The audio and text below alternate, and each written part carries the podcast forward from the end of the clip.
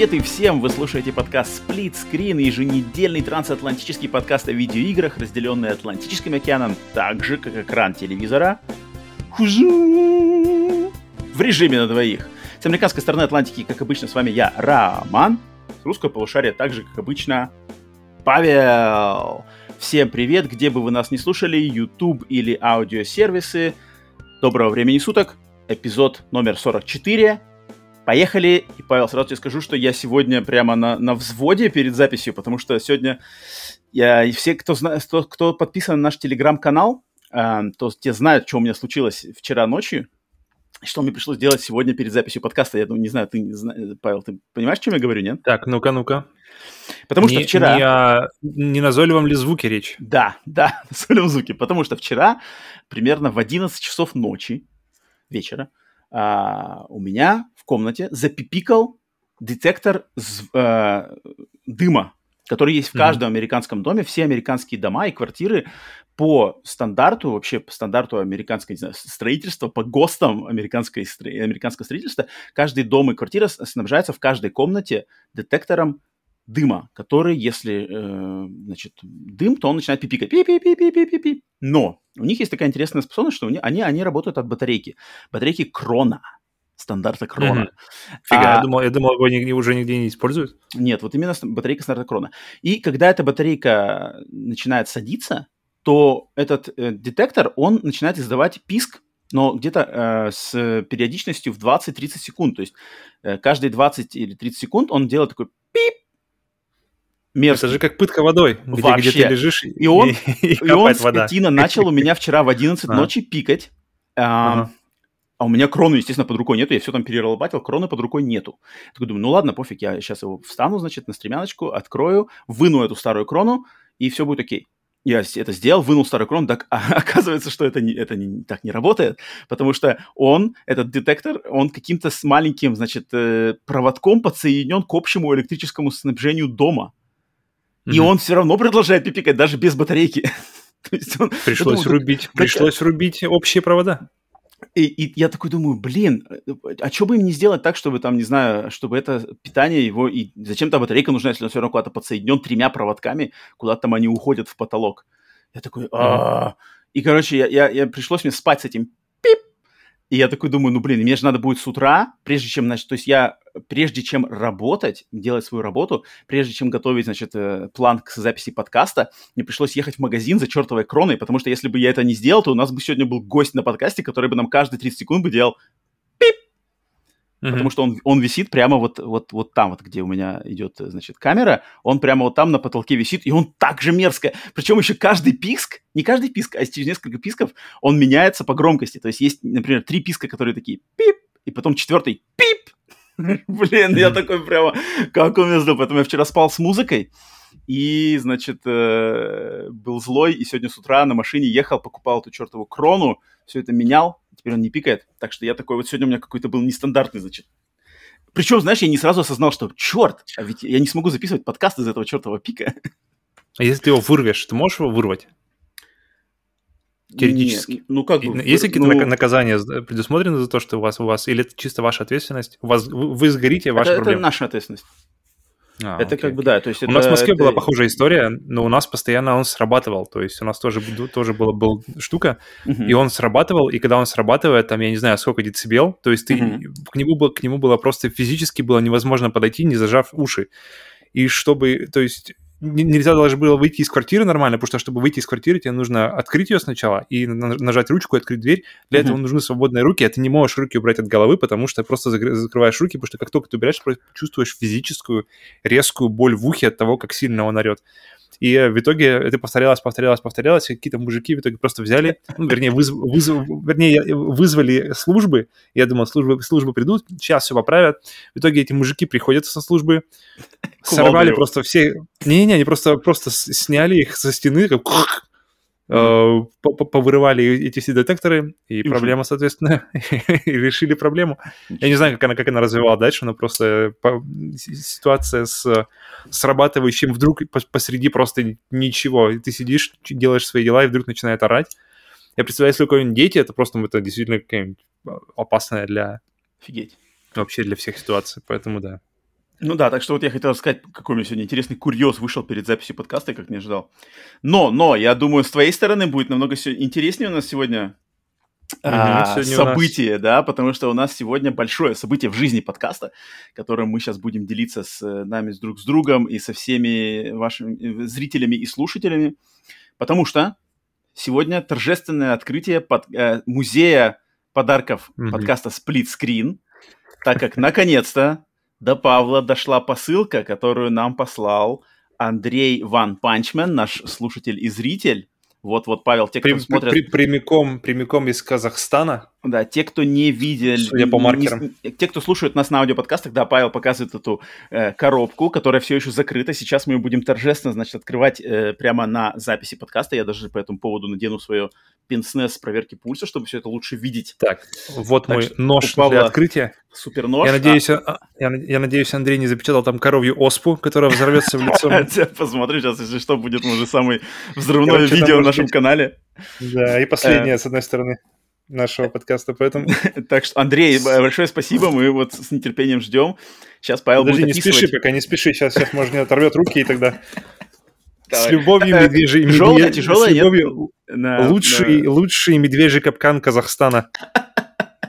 Сейчас просто как это, фильм «Нечто», как фильм «Нечто», знаешь, там, когда делали этот, э, э, искусственное дыхание, просто проваливаются руки в коробку, и обе кисти сожраны. Привет из Казахстана, ребята.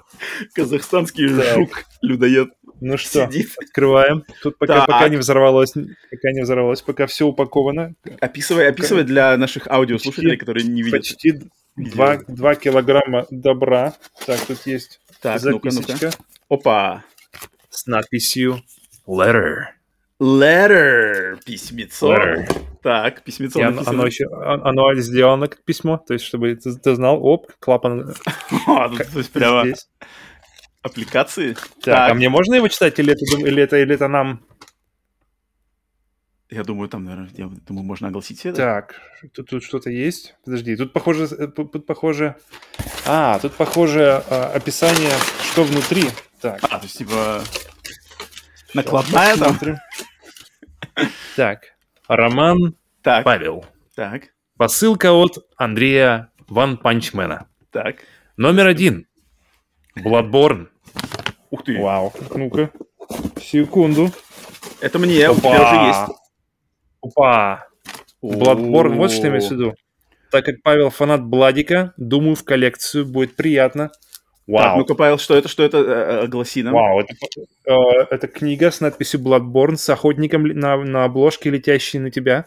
Причем э, твердая, твердая обложка. Это, uh-huh, я вижу, да, даже не понимаю, что это. Я, у меня единственный, единственный э, вариант, что это э, артбук. Так. Но похоже, похоже, что нет. Так, Выглядит завеса, разорванная в клочья, графический роман. А, Кот Ковальский. Да? Симпсон, ничего себе, я даже не знал, что поэтому есть. Я тоже не знал, что такое есть. О, очень, очень, приятная полиграфия. Блин, вот это да. Класс. Вау. Вау. Bloodborne. В общем, класс. Мы это комикс, я, получается. На самом деле не знал, я не знал, что существуют комиксы по. То есть они прямо так. То есть наброски обложек, варианты создания. Класс, класс, класс, класс, класс. Вау. Вау. Так, блин. Окей, блин, нереально. Так, идет сюда он. У нас. Так, сразу уже на полочку. Да, ну, мне кажется, тебе надо отдельно, где музей сплитскрин, там надо отдельный угол уже выделять на полке. Или отдельную полку так. вообще устраивать. Пока, значит, поставим сюда. Так, номер два. Торжественное открытие продолжается. У Андрей, Death Note. Хватит отстреливать хейтеров. Так. Пора разобраться с ними элегантно. Плюс будет, за... Плюс будет замена, когда кончится блокнот Павла. Опа, так, Death Note. ну-ка, ну-ка, ну-ка, давай, давай, давай. Death Note. А, то есть прямо, прямо Death Note. Офигеть. Так, подожди. А это... это в супер обложке, а под ней, а под ней просто... Подожди, самодельная, что ли, или это? Не понимаю. То есть это именно э, блокнот? Именно это блокнот смерти, да? Да, это блокнот. О, Тут там уже, написаны имена, там уже написаны имена. Кто-то у нас, а, блин, у нас как-то хейтеров не Роман. хватает. Ну-ка. Твой, твое имя тут я вижу. Не. Вы... А, не, подожди. Роман, тут... Роман, все, все вариации. Роман К. Роман, Роман. Вы застрелите. чувствуешь, чувствуешь нормально, нигде ничего не начинает?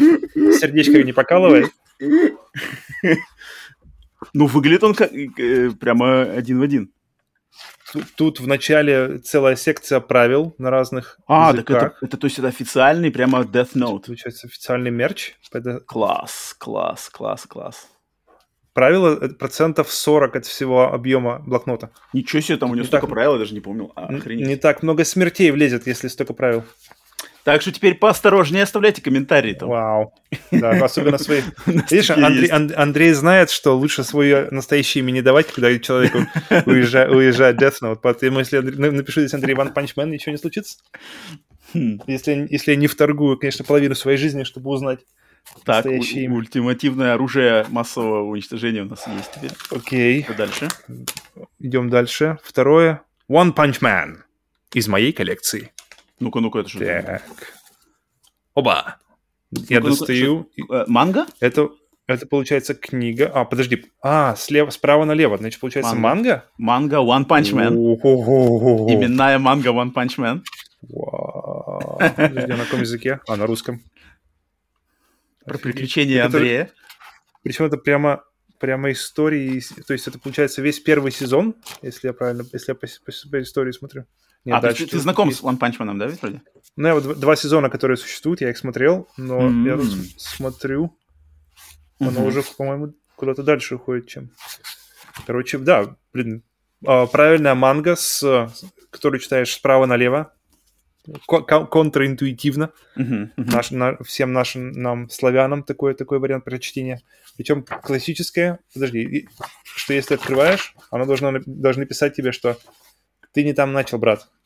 Да-да-да, действительно, типа, стоп! Как все пишут, не смотри дальше, это конец. Это конец, разворот, ну, разворот, разворот. А, One Punch Man книги 1 и 2. А, Не знаю, все это или не все, но это нереально круто. Класс, класс, класс, класс, класс. Вижу. One Punch Man. Нет, наверное, не все, потому что One написано. Я думаю, если бы не было бы One, если бы не было Two. Круто, круто, круто. И кружка. Опа. Это просто чтобы пить. Вкусный чай во время записи подкаста. О, ну блин, все, тут... Э, так, так, так. Так, и сейчас мы достанем кружку. О, ну-ка, ну-ка, ну-ка, ну-ка, ну-ка. За, за звук в микрофоне. Это, мне кажется, она должна была бы уехать больше к тебе. Ну-ка, ну-ка, ну-ка, ну-ка. Genesis. Вау. Кружка Nintendo, фирменная, фирменная кружка Nintendo. Белая Now you're drinking with power. Я забил кружку за собой. Так что, Забил себе кружку, но можешь, но можешь пока пить из нее. Даю тебе право. Блин, нормально. Классная, классная кружка. Вау, а, окей. Будем репрезентить Nintendo, да. Компания, которая в русскоязычном сегменте рынка точно требует лучшего репрезента. Э, что-то она, она пропала из, из, из кадра. А, Кажется, надо тебе лучше ее положить. На базу. Класс, класс, так, класс. И, и, последнее. Ну-ка, ну-ка, козуля? Это... Или что, бахлава? Это... это... Шоколадка? Шоколад казахский премиум. Ничего себе! О, блин, это, я думаю, вообще уникальная вещь, такую не найдешь. Я даже есть не Ни хочется. в твоем, понять, ни в моем уголке. Вообще никак, да. Ее хочется как-то оставить. Хотя лучше съесть, чтобы знать такие вещи. Лучше. А ты, как твоя история с, с твоим другом, который хранил шоколадные яйца, ты хочешь повторить его подвиг? Да, я не, я, я не тот человек. У меня, у меня вкусные вещи не задерживаются, к сожалению, или к счастью. Не знаю. Блин, блин. Ну, ладно продегустируешь. Андрей... Мне кажется, может, можно даже сейчас продегустировать. Тебе не хочешь открыто продегустировать прямо пока сказать? Так, как, мне, как... тогда мне, мне нужно налить чай в, в эту замечательную кружку, но я думаю, мы лучше сделаем это на стриме. А, кстати, да. Или, да, да, да. или где-нибудь... В... А что там в письме еще больше нету никаких? Или там все закончилось? Все, все, все, Пожеланий? все. Я думаю, а, более чем... накладную накидал. Достаточно.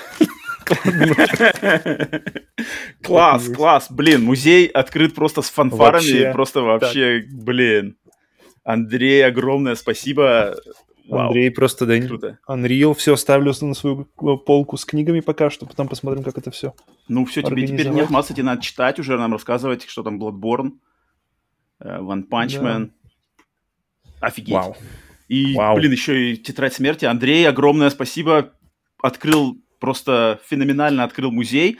А все, кто, кому хочется то же самое провернуть, добавить артефактов в музей сплит-скрин, то вот берите пример с Андрея. Это, это супер круто, блин. Это прямо... Эх. Вообще, Unreal. Класс, класс, класс, класс, класс. Круто. И, и у Павла полочка будет yeah. расти.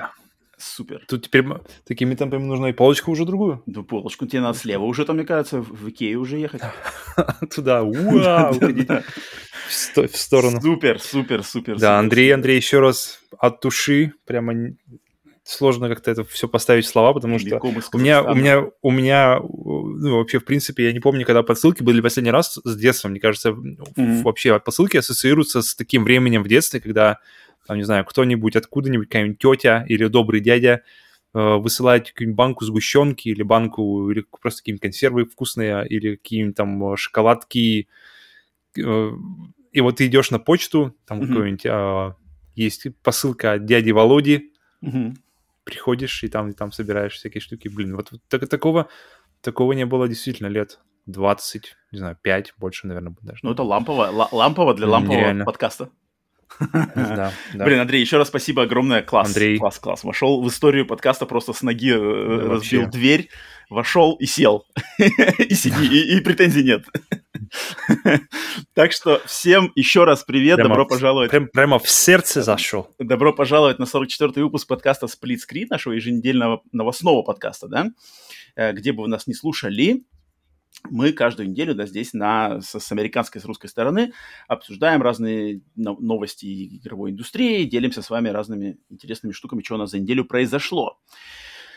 Так, э, всех, всех еще раз приветствуем и начинаем по традиции с новостей подкаста. Ну, блин, а первая новость только что увидели ее в прямом эфире, потому что открыт, да, подкаст, э, музей подкаста Screen. Это, это конечно... Остальное, остальное, а, отсюда подкаст идет вниз, так что, в принципе, можно, можно закрывать. Да, э, начали мы очень-очень громко, поэтому быстренько по новостям подкаста за эту неделю. Это первое, это, конечно же, что был у нас новостной, э, бонусный подкаст Split Screen Бонус в прошлый вторник, который теперь выходит не каждую неделю, а через неделю. И вот на этой неделе как раз-таки был 41 выпуск подкаста Split Screen Бонус, который был посвящен нашим мыслям по поводу развития компании Ubisoft, которая в последнее время получила очень неплохую репутацию, много проблем. И вот мы с Павлом делились, значит, мыслями по развитию ее франшиз, какие надо движения делать Ubisoft, чтобы обратно, значит, сказать, попасть на, в хорошие хорошую репутацию среди геймеров. Так что, если кто еще не послушал... На Олимп game development а. Ну, на Олимп-то, может, не на Олимп, но, но в общем, где-то там рядышком. Ну, хотя бы, хотя бы, на самом деле, обратно, обратно в, фавор э, любителей Ubisoft. Мне кажется... Хотя бы тем, в деревню приходит... у подножья Олимпа. Получить доступ Деревня любителей Ubisoft, блин. Конечно. Да, да. Так что Но те... не все потеряно. Я, я, я, потому что комментарии, комментарии были, что кто-то уже вообще там откры, mm-hmm. открыто mm-hmm. ненавидит, говорят. Да-да-да. Кто-то, кто-то, кто-то любил когда-то, но теперь уже потерял всю любовь. И сложно их, знаешь, винить в том, что как бы в, в их чувствах, потому что Ubisoft делает все такое ощущение, чтобы, чтобы расстроить своих фанатов и ничем, ничем не замазать какую-то боль много. Много, кстати, классных комментариев. Люди как-то прямо uh-huh. отозвались, э, писали свои, во-первых, свою историю с Ubisoft, мнения, надежды, мнения относительно наших идей. Так что классно. Те, кто еще не послушал, значит, сплитскрин бонус номер 41, что э, будущее игр Ubisoft называется. Это первая новость на этой неделе. Вторая новость это то, что на следующей неделе, во вторник, теперь уже начиная вот с ноября, будет второй сплит-стрим в 19.00 в следующий вторник. Это будет какое число? Какое у нас число будет в следующий вторник? Сейчас надо проверить мне. Это будет... 16. Э, нет, да, это будет 16 ноября. 16 ноября будет э, второй по счету сплит-стрим. А, всех ждем. Первый сплитстрим очень-очень удался, всем очень понравился. Думаю, второй будет не хуже. Мы уже придумали туда и план, и какие там будут забавы. Там будет, естественно, все взаимодействие с вами, с, с зрителями, кто, кто будет присутствовать на стриме. Так что ставьте свои календари, что следующий вторник, 16 ноября, 19.00, всех вас ждем на сплит-стриме номер два. Так что вот, это, в принципе, такие все новости, дополнительные новости к самой главной новости, с которой мы начали этот подкаст. Так что вот, всем, а, как всегда, спасибо за поддержку, за комментарии, за лайки, за подписки, за донаты, за любые все хорошие, значит, э, вайбы, которые вы посылаете в нашу сторону. Так что вот. А, за это еще раз огромное спасибо. Ну что ж, от новостей подкаста переходим опять же к новостям нашим локальным игровым, что мы играли за эту неделю. У меня сегодня, кстати, достаточно много, и я сегодня все в экосистеме Xbox. У меня все, что все, что сегодня я принес, все, все Xbox. У тебя что за эту неделю, mm-hmm. Павел, накопилось? Есть так, у меня... Так, подожди, прежде чем, прежде чем об играх, я хочу рассказать про, про еще про момент один, который я э, начал делать, потому что наверное, после, после того, как Серега Таран посмотрел как раз-таки все свои, всем Джеймса Бонда, Дэниела Крейга, я подумал, блин, так. потому что как раз э, сейчас вышел уже в... появился в доступе, как называется, новый последний, как он называется, No Time to Die, Не время умирать. Mm-hmm, mm-hmm, no time to die. И я подумал, блин, смотреть его сразу, и там, там опять, опять актеры из предыдущих частей, я думаю, там так, не, максимальная не, надо, связь надо... с предыдущими частями. Вот, вот, вот, поэтому я подумал, не, не, надо тут хотя, хотя бы, хотя бы Крейга, Дэниела Бонда освежить, а потом mm-hmm. уже, потом уже э, пойти в последнюю часть. В общем, посмотрели мы пока Казино Рояль, mm-hmm. и, блин, какая же она крутая. крутая. Она вообще я забыл, насколько она. Во-первых, она длиннющая, она, она 2.40 идет. По сравнению с тем же квантом милосердия, который идет всего час 40, то есть на, на час меньше хронометраж, uh-huh, uh-huh. и в час они вообще максимальны. То есть, когда ты начинаешь, это, это просто несколько фильмов, несколько историй прямо в одном. От, от начала, потом, потом эм, погоня в называется, за, до посольства отдельный, отдельный момент. Знакомство с, с физическими характеристиками Джеймса Бонда, где он там бежит через, по, по кранам, бежит через стены, по стройкам. Супер. А, затем, затем а, все это уходит в потом, а, не, потом, потом самолет, это вот теракт самолета, где они пытались самолет подорвать. И там грузовик, потом да, казин... с этим, с э, бензо, да, да, да, да. бензовоз. Вот, вот, вот. Потом казино, Потом еще то, что идет после казино. Там, там после казино еще отдельный целый эпилог, это вот, который тоже никогда не закончится, и, и смотрится как, как действительно просто отдельная история законченная. Это Постоянно что-то случается. В тонущем доме, да? Да-да-да. В это, Венеции. пожалуй, единственное мое, наверное, нарекание к этому. Вот, вот, вот, сцена в тонущем доме, она, как мне кажется, уже перебор немножко. Не знаю, я смотрел прямо постоянно. Она постоянно тебя держит, она постоянно... Только ты думаешь, ну, что ладно, вроде ладно. все, но и, и она постоянно подкидывает тебя, она интересно показывает самого Бонда. То есть mm-hmm. Крейгу мне интересно было, потому что Крейг, для Крейга это был, это был первый фильм, ему mm-hmm. нужно было то есть, показать, что за Джеймс Бонд он. То есть если сейчас мы смотрим это последний фильм, то та, там и интересно, что какие, как мне показалось, есть какие-то моменты, где э, те, вот, те, кто делали фильм, они действительно Uh, во-первых, начиная с заглавной песни, которая, на мой взгляд, одна из самых вообще крутых песен You Know My Name, которая Классно, да. Крис Корнелл. Да, да, да. И начинает этой песни и, и продолжая, то есть моментами э, фильм заставляет тебя задуматься, блин, точно же, это же первый фильм. Uh, не первый первый, а первый выход uh, в роли Джеймса Бонда. И, и он начинается каким-то просто брутом, и ближе к казино Рояль, когда он нач- надевает вот этот свой смокинг uh, перед, перед игрой, и mm-hmm. когда Ева Грин на него смотрит с такой ухмылкой, типа, ну, типа, окей, ты, ты вроде такой, знаешь, ты вроде, ты вроде такой брут, вроде такой огромный, но ладно, окей, пусть, пусть, пусть в костюме. И мне показалось, что он как раз-таки такая-то ухмылка не только в сторону именно вот как раз, как раз-таки этой, этой сцены, а больше даже как, как вообще как его как персонажа, его как человека в роли Бонда, его, его лица, как нового лица Бонда. Какая-то, типа, вроде как с ухмылкой, но он, но он на это как-то хорошо ответил взглядом и с весом. И в итоге как-то все переходит в казино Рояль, где уже такой более свейв, такой гладкий, такой, такой э, я, кстати, у меня никогда не было нареканий к Крейгу в роли Бонда, мне все время казался классным. То есть у него есть вот этот э, британский уличный такой хулиганский э, вот жесткий подход, что он типа может дать в зубы не, не, вообще mm-hmm. без разбора. Но он никогда мне не казался вот именно тупоголовым и каким-то бугаем, вот как то брутом. Говоришь, мне кажется, брут к нему не подходит. Мне кажется, просто вот именно британский такой, знаешь, британский бульдог. Но ты его не знаешь. Ты его не знаешь до, как бы к этому моменту. Поэтому, потому что до этого он, он бежит через стены, mm, он mm, а, такое, да. убивает там просто не разбор, без разбора всех в посольстве. Ну, так получилось, что там просто взрывается посольство там, и как бы кто умер, тот умер. А, и то есть его действия говорят о том, что он просто, просто а, ну в этом плане, да, да, да, в этом плане, да. И в итоге, в итоге не, из него не, должен не, получиться... Не этот, не, не mark and, in, не mark and execute у него, а просто да, да, у него, у него везде. Execute всех, кто был в зоне действия. Просто взрыв, и уж, извините, кто попал, тот попал. И фильм постоянно идет волнами, то есть он постоянно, постоянно меняет события, меняет, меняет место действия, меняет какие-то ставки, меняет И для самого Крейга классно, что постоянно ему, он, он как персонаж меняется. То есть он начинает, это для него первое вообще а, первое задание в качестве агента 007. Mm. И мы видим его действительно какой-то... Тот, мы видим сначала, как, что он сделал, чтобы стать агентом 007, потом, что, что он уже делает в качестве агента 007, и, и видно прямо рост, рост, рост, и в конце он уже вообще решает, что, может быть, вообще завязать. Вроде как я уже получил тут э, и с девушкой у меня все хорошо, и может быть, в принципе, все это завязать. И все это там по-другому меняется, и постоянно, постоянно, постоянно, постоянно э, держит тебя... Интерес просто не утихает никогда. Он, он mm-hmm. постоянно mm-hmm. держит интерес, и, и, и при этом бомбастик, он, он тоже волнами. То есть не постоянно взрыв и акшены, а, пост... а есть тихие моменты, которые сменяются громкими. Это классно. То есть действительно, действительно вообще топовый фильм. И я, когда его посмотрел, подумал, блин, вот, вот отсюда же вниз все пойдет э, на моей памяти. Но это пока, пока не спешу, потому что пока посмотрели э, «Казино Рояль», просто напомнил себе, насколько он крутой, насколько... По-моему, насколько... фильмы с Бондом, с, с Крейгом в роли Бонда, это вот прямо, и, и, а, как сказать, а, прямо а, идеальная синусоида. Синусоида, да, синусоида называется, когда начинаешься сверху, mm-hmm. казино, затем вниз, затем вверх, затем снова вниз, и затем на серединку так вот с э, последним фильмом.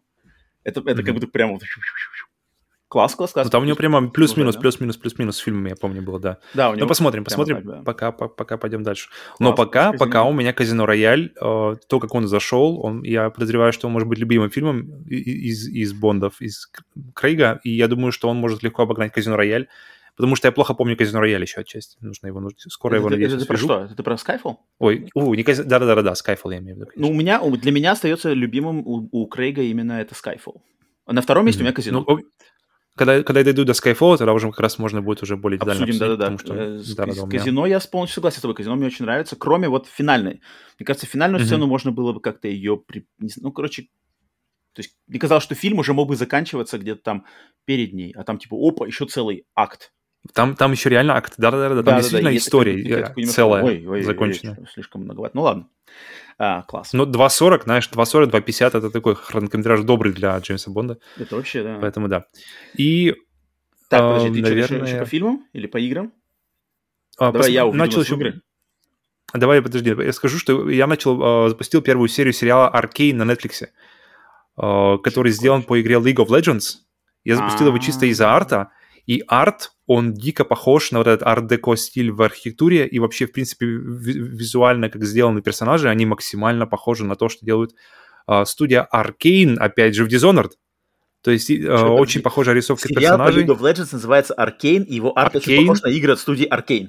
Arcane, который делал Dishonored. Я подумал, и вот этот весь сеттинг, весь мир Что-то тут какой-то очень, очень бы хорошо лег на следующий какой-нибудь мир, э, на следующую игру для э, в, от создателей Dishonored. Блин, это было бы интересно, потому что визуально оно выглядит прям очень похоже и очень-очень... Ну, там пока еще мало рано что говорить, потому что я только-только глянул, но мне очень, я очень зацепил стиль очень, очень, очень заценил, что он действительно выглядит прямо, смотришь, и, блин, я хочу игру такую, а не смотреть это все. Я хочу на стиках все это, а не, а не на, на экране просто. Так что Ладно. все, давай, теперь, теперь я готов к играм. так, давай тогда я нас уведу в игры. И первое, с чего я начну, на самом деле, мне надо быть немножко осторожным. И я попрошу всех, кто нас сейчас слушает, смотрит. Э, Павел, я думаю, в этом случае ты тут не, не так будешь болезненно это воспринять. Но, но кто нас слушает, mm-hmm. я знаю, что будут люди, которые вполне возможно могут понять меня неправильно потому что у меня достаточно провокационное мнение, провокационная фраза, которую я сейчас скажу, но послушайте меня, я буду говорить максимально понятно, чтобы никто, все поняли меня правильно. А что я хочу сказать, что мне вообще не понравилась Forza Horizon 4. О, 5. 4 или 5? 5, 5, ага. 5. Новая. То есть новая Forza Horizon угу. мне не зашла совсем. Угу.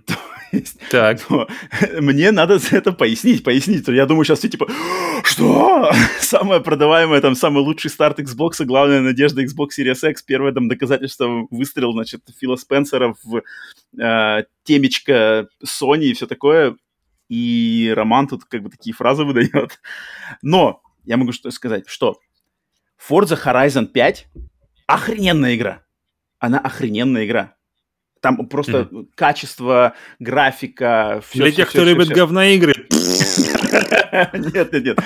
Э, значит, охрененская игра, там все круто. И практически там недостатков-то даже в ней нету, если прямо вот так говорить. Но эта игра максимально не для меня. Оказалось причем. Mm-hmm. Причем я даже, я когда уже поиграл в нее, наиграл там часа 3-4, я, я такой понял, блин, так это же было очевидно, что эта игра не для меня. На что как бы я надеялся, я не знаю, что-то я, хайп, надежды какие-то, не знаю, просто попытаться впервые познакомиться с этой игрой. Но на самом деле все было уже предначертано, и когда я запускал Forza Horizon 4, а, я уже, в принципе, мог бы это предугадать, но почему-то что-то у меня притупилось, мои какие-то эти, у меня был, на самом деле, очень доброжелательные такие прямо ожидания, я, я, я ждал, я, я скачивал, пред, предустанавливал в Game Pass е, почему-то у меня был такой хайп, но когда я начал в нее играть, я просто с первых же, с первых же моментов, хотя нет, самые первые моменты, они как, как в принципе, как и в Forza Horizon 4. Вообще, мое знакомство с серией Forza Horizon очень ограниченное. Я в нее, именно в эту серию, никогда не играл. Я в нее играл только в первый раз.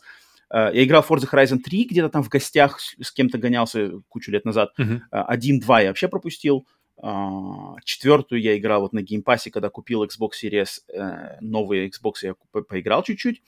Но как-то и так... четвертая как зашла? Э, нет, нет, у меня в четвертой было такое ощущение, что я такой, типа, ну, блин, уже на носу пятая, я, наверное, сейчас не буду в нее играть, чтобы, чтобы сразу mm-hmm. познакомиться с серией с пятой части. И поэтому я как-то очень с четвертой частью просто посмотрел на графику, посмотрел, послушал музыку, посмотрел, как игра начинается, и так отложил. И как бы никакого особого мнения это не сформировал. И mm-hmm. Forza Horizon 5 начинается, в принципе, точно так же, как четвертая часть, и это мне нравится, как они начинаются. То есть начинается все с того, что э, музыка играет, Мексика, летит самолет огромный, да, и, и самолет, mm-hmm. и начинается, кстати, все с, с первая машина, которая э, скидывается с этого самолета, то есть это мой любимый, ну, конечно, не, не, не модель mm-hmm. 80-х, а Ford Новая Bronco, версия, да. да, Ford Bronco, моя любимая машина, прямо на, на крупным планом в экране прямо Бронко ну, появляется название его на на Бронко э, для Ромки да-да-да на переду машины. Я такой типа ну окей класс начинаем с Бронко Бронко падает значит с самолета на какие-то там равнины Мексики музон херачит летишь тебе там говорят вот впереди waypoint туда едь короче едешь едешь едешь едешь доезжаешь до waypoint тебе типа отлично давай но у меня следующая типа доставка и короче камера летит к самолету самолет скидывает следующую машину, это корвет, его скидывают на дорогу, ты летишь точно так же по дороге до вейпоинта, когда долетаешь, он говорит, там, у тебя следующая доставка, тебе там какая-то супер машина, не знаю, я забыл, как она называется, но еще, короче, супер-мега быстрая, тебя скидывают вообще там mm-hmm. на прямую дорогу, которая, знаешь, чтобы вообще не было поворотов никаких, потому что там скорость, там, не знаю, 500 км в час, и ты просто летишь, и типа влетаешь в эти ворота этого фестиваля Forza Horizon, все приветствуют, летят эти классические э, воздушные шары в воздухе. А, все круто, все круто. Вот это э, интро для меня просто супер, потому что динамика, потому что никаких ничего нету, максимально просто вот тебе машина, едь до той точки, то, что я люблю в гонках.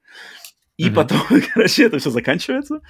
И начинается, так, давай-ка мы сделаем тебе персонажа, выбери ему пол, эти, эм, значит, прическу, одежду, та-та-та, давай его назовем, вот тебе какие-то очки, вот тебе это меню, давай вот эту машину, вот тебе там то-то-то, меню, меню, меню, меню, меню, меню, меню, отовсюду меню, давай вот у тебя есть такое-то, приглашаем тебя сюда, ты, ты звезда, и это все подается с максимально вот мне, и то, что я не люблю, вот этот такой хипстерский подход, который вот, он такой прямо, не Fortnite, конечно, подход, но он такой максимально типа, йоу, там, э, our superstar is here, everybody, там, знаешь, все, все что-то такие, типа, там, в обтягивающих джинсиках все подходят, и какой-то такой молодежный, вот этот молодежный в, Riders Republic похожая история, там тоже, тоже начинается, и это вот, типа, братишка, братишка, сейчас мы тебя выведем в звезды, ну, он... И... Тут как-то... Вот тут на Forza Horizon и, и в Riders Republic я могу, если провести аналогию Riders Republic с Тони Хок какими-то там скейтерами,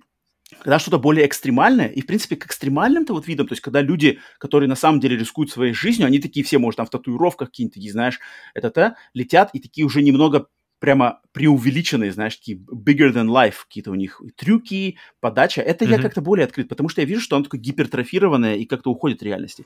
А в Forza Horizon такое ощущение, что на супер крутых, блин, Бронко, Корветах, каких-то Макларенах в Мексику приехали, блин, хипстеры, которые я в своем городе Нэшвилл вижу просто в кафешках. Сидят они в этих шляпках с гитарками, и они сидят, значит, пьют кофе, а тут они, блин, на супермашинах ездят. И у меня, это, у меня такой диссонанс. Я понимаю, что, опять же, это кому-то это очень нравится. Если вам это нравится, если вы нисколько не, не против такой эстетики, это класс. Но для меня я не могу. Я такой сразу, ой-ой-ой-ой-ой-ой, опять тут как бы сейчас мне что-то тут, они что-то шутят, что-то они ходят, что-то они там о, вау, там, короче, какие-то фразы кидают. Э, насколько, насколько это постоянно делают. отличается? То есть, может, это только в самом начале, когда ты делаешь Смотри, персонажа или что-то там? То, mm-hmm. есть, то есть, ты делаешь персонажа, тебя вводят в курс. Здесь это все то же самое было в Forza Horizon 4. Но в Forza Horizon 4 почему-то mm-hmm. я к этому не присматривался. Я такой, типа, э, я как-то, у меня, знаешь, были отключена какая-то вот эта критика, критическая сторона моего мышления, она была отключена на Forza Horizon 4, потому что я серьезно к игре не подходил. А тут я подошел с максимальным серьезом, и у меня сразу же было типа, ой-ой-ой, это вообще не мое, то есть это, вот эта стилистика вообще не моя. И дальше начинается, так, давай, вот тебе, вот, короче, карта, открытый мир, куча иконок, давай, что ты хочешь делать первым? А давай-ка съездим, сделаем фотку, на классную фотку на вот этом, блин, на этой скале. Прокладывается дорожка до, значит, э, этого места, едешь, едешь, едешь, едешь, едешь, тормозишь тачку, нажимаешь э, X, переходишь в фото-мод, давай сделаем классную фотку, не хочешь ли наложить, наложите фильтр, тебе experience, ты фотку сделал. Так, а что на следующее? А давай-ка мы сделаем тебе про про проезд между какими-нибудь тайм, ну, ну, типа на время заезд между двумя, двумя, короче, точками. И ты подъезжаешь туда опять, я такой, блин, просто дайте мне просто гонки. дайте мне, то есть я хочу просто гонку. Вот дайте мне машину mm-hmm. и, и вот эти гонки. Вот мои соперники и вот это. Но тут, короче, тебе дают, что вот давай-ка ты сделай то. Так, ладно, ты прошел несколько миссий, все, давай, типа, сейчас мы покажем тебе, где ты будешь в Мексике жить. Едешь по какому-то своему дому, находишь этот дом, вот это твой дом, там тоже есть какая-то кастомизация этого дома, и это, это уже я наиграл, наверное, часа полтора, то есть меня ознакомили с разными видами заездов, и типа, окей, все, mm-hmm. это про- пройден пролог, вот открывается Forza Horizon полностью, соответственно, карта вот, открывается, еще открывается карта, еще больше иконок. И ты такой стоишь, у тебя машина стоит, и просто типа, куда ты хочешь ехать? Открывай карту, прокладывай путь к следующей какой-то иконке. И тут слева, слева фотки, справа какой-то заезд по, по равнинам. Тут, короче, заезд на шоссе. Тут э, просто какие-то, надо разбить э, какие-то, значит, э, знаки на краю дороги, которых в игре там 300, 375 штук. Собери все знаки, сбей все знаки, да. За, mm-hmm. про, за, испо, за, значит, прохождение вот этой гонки тебе дадут experience. За прохождение вот этой гонки тебе дадут accolades. За прохождение этой гонки тебе дадут какие-то бонусные очки для покупки машин. Я такой, бля, где гонки-то мой твою? Дайте мне уже просто поездить. Это, это имеется в виду, что я зашел в эту игру то есть я, я на прошлом подкасте рассказывал, что я только что выбил э, платину в игре э, Horizon Chase Turbo. Максимально mm-hmm. при, при, при, приземленные аркадные гонки, где вот эта система просто гонка, поехали, прошел, угу. выбил. Ну, это круто. Значит... Это, это, это, это простота, на самом деле. Вот, э, быстренько, пока, пока мы на теме Horizon, мне очень, э, это, очень история вот эта вся с, с историями, с навешиванием всяких непонятных каких-то персонажей. Вот, вот, эта история, вот. мне, мне кажется, погубила для меня лично серию Need for Speed. И то есть последняя да, часть, вот этот да. Hot, Hot Pursuit, где да. все максимально просто, где у тебя да. вроде как большая карта, да. но она поделена на отдельные э, отрезки, которые, в принципе, связаны дорогой, ну, фактически, то есть на гонки, на отдельные. Ты выбираешь гонку, в каком направлении, и все и ты поехал. Э, машину, ты можешь себе послушать красивый женский голос приятный про то, какая это крутая машина, да, чем она да. примечательна. Все, начал, выбрал, выбрал, э, то есть выбираешь гонку, выбираешь машину, выбираешь цвет, поехали. Поехали, все. И вот, и гонка, там либо там 5 кругов, либо точки А в точку Б, все. Угу. И, а, а тут тебе, то есть тебе надо доехать до гонки, тебе надо проложить путь, до него доехать, затем эту гонку пройти, затем ты также выкидываешься. То есть это реально гонки в открытом мире. Я настолько а, я настолько устал от открытых миров в обычных-то играх, которые к открытым мирам вообще открыты, как бы, да, что, uh-huh. а тут, блин, гонка, от которой мне требуется максимальной структурированности. То есть, начиная первая гонка, прошел на золото, все, гешталь закрыт, вторая гонка, прошел на золото, следующая, золото, золото, золото, золото, все, прошел, несколько вып- uh-huh. выполненных каких-то у тебя платина. Супер. Поэтому Horizon Chase Turbo, и я играл вот как раз-таки ремастер, ремастер Need for Speed Hot Pursuit, который для PlayStation 3, да, который недавно вышел. Там точно так же, то есть тебе максимум, там есть просто карта, на ней выбираешь иконки, mm-hmm. здесь заезд на время, здесь заезд просто гонка, здесь с полицией. Это good old times. Вообще. Старые есть, добрые времена. А здесь, а Forza когда, Horizon... Когда в гонках нужно было только ездить. Forza Horizon, то есть Forza Horizon, постоянно я слышу уже про нее. Это несерьезно, это аркада, это веселье, все максимально. Я такой, ладно, окей, давайте мне. Тем не менее, я захожу, и сразу же первое, еще до начала, мне предлагается выбор сложности. То есть настройка mm-hmm. выбора сложности, во-первых, управления машиной, во-вторых, сложность оппонентов, то есть соперников по гонке. Я такой задумался, блин, а вообще в, в, в гоночных играх вообще выбор сложности это когда-нибудь либо был? Просто я так на, на скидку, я, я не помню, чтобы был выбор сложности вообще во всех гоночных играх, в которые я привык играть, в них никогда не было выбора сложности. Там всегда был начало, и, и вот mm-hmm. это именно плавное нарастание сложности по мере да, сложность открытия, со временем поднимается. Да, открытие новых машин, повышение скоростей, и как-то ты начинаешь, то есть ты легко выигрываешь первые места в первую гонку, где ты привыкаешь к управлению, но постепенно, постепенно, постепенно, постепенно э, соперники растут в, в, значит, в скиле, и машины становятся более крутыми, соответственно, с ними сложнее управлять, потому что скорости сложнее. И это, и это я как вообще начал играть в видеоигры, у меня все время отношение с гонками было такое, то, что ты начинаешь снизу, и ты постепенно, твой скилл растет, и сложность растет. А тут mm-hmm. ты можешь с самого начала выбрать либо какую-то экстремальная сложность, экстремальная сложность в управлении машиной, экстремальная крутость соперников. Либо ты можешь выбрать средняя сложность, либо ты можешь выбрать средняя крутость. Я выбрал, окей, давайте я выберу эксперт, сложность соперников. Я выбираю эксперт, нахрен 12 из 12 верну, приехал, гонка. Так, ладно, выбираю сложность соперников с повыше среднего окей, приезжаю там 9 из 12. Хм, ставлю сложность средняя. Приехал третий. Такой думаю, mm-hmm. ну блин, ну это не то, что я хочу как бы от гонок, это как-то что-то я тут сам должен себе что-то настраивать. Я, я прекрасно понимаю, что кому-то это нравится, и это как бы выбор, ты можешь игру подстроить под себя. Э, там сразу же тебя приветствует перегруженный хад. На хаде mm-hmm. какие-то, блин, вот эти линия, значит, линия торможения, линия поворотов, какие-то везде тут тут experience справа, тут скорость, тут время, тут круги, тут какой-то, блин, еще бустер, не знаю, что-то, короче, копится. Я все это нафиг отключил. Ну ладно, это можно, mm-hmm. да, отключить, по крайней мере. Какие-то наз... имена, значит, игроков над машинами отключил, ладно. Я понимаю, что все это кастомизируется, но это вот, вот совершенно не то, что мне нужно от гоночной игры. Я не знаю, может быть, я максимально олдскульный, может быть, я топлю за какой-то примитив, и, и куча народу это нравится, но я вот совершенно, меня, меня просто на каждом шагу все отталкивает. То есть вот эти все моменты, которые, я уверен, кого-то очень сильно привлекают, э, меня это максимально просто отталкивает. Но это, это ладно. Мне, это... мне интересно, почему Need for Speed пошел в эту сторону? Потому что вот, вот все, что ты описываешь, это все, это что мне не нравится да, в, совре... да, в, в современных да, Need for Speed. И, не, да. и я не помню по времени, когда Need for Speed пошел в, именно в открытый мир, то есть где-то после, естественно, где-то после Hot Pursuit. И не, не, не привело ли это, к, э, не привело, не привело, не привела ли какая-нибудь Forza Horizon к тому, что типа, о, смотрите, как, как можно делать, и for Speed мог уйти туда. Но, но я вижу, что Speed, не... может быть, подкинул им идею даже. Потому что Need for Speed, это на самом деле очень похоже на Forza Horizon, только Need for Speed, он всегда делался, то есть вот эти Most Wanted, Underground, они все, знаешь, такой более вот этой андеграундной стилистикой форсажа, типа мы такие, мы, типа, плохие мальчики-девочки, тут гоняемся, mm-hmm. незаконные гонки. Forza Horizon то же самое, только здесь мы такие все, мы хипстеры, мы крутые челы с крутыми тачками, приехали в Мексику устроить свой фестиваль под клевый дабстеп музычку. Я такой, Просто можно мне вообще, блин, дайте мне машину вообще без водителя внутри, как в классике. Там нету никого, просто крутится, крутится это, и чтобы машина ехала. И вот от точки А в точке Б никаких апгрейдов мне не надо, никаких, э, значит, э, э, наклеечек на машину, никаких там ничего, просто красная, синяя, желтая, зеленая. Погнали, вот у тебя столько соперников, едем. Полицию можно Так, а Forza Motorsport? Ты, ты пробовал? Forza Motorsport я играл. Вот Forza Motorsport я играл больше, потому что я играл у нее на Xbox 360, там пару частей. Это, это, это вот это то, что более серьезное как раз-таки Гран-туризма. То есть там, там, да, там uh-huh. отдельные гонки, но там, знаешь, прям все вот прямо гоночные трассы, реальные гоночные трассы из реального мира с реальными поворотами, со всем этим. Это как бы, это клево на самом деле, но там как-то вот нету вот этого знаешь, элемента свободы, что ты летишь по красивым ландшафтам, блин, там какие-нибудь э, самолеты сверху пролетают, знаешь, как в Need for Speed раньше было, там что-нибудь какие-нибудь mm-hmm. побережья, знаешь, какие стоят корабли, не знаю, чайки летят, и ты под классную музыку про этом пролетаешь, и все, и как бы ты ни, ничего, ни, ничего у тебя никаких нету, а ты просто, ты либо выиграл, либо проиграл. Если выиграл, прошел на следующую гонку, проиграл, значит, ретрай, ретрай, ретрай. Максимально все просто. Mm-hmm.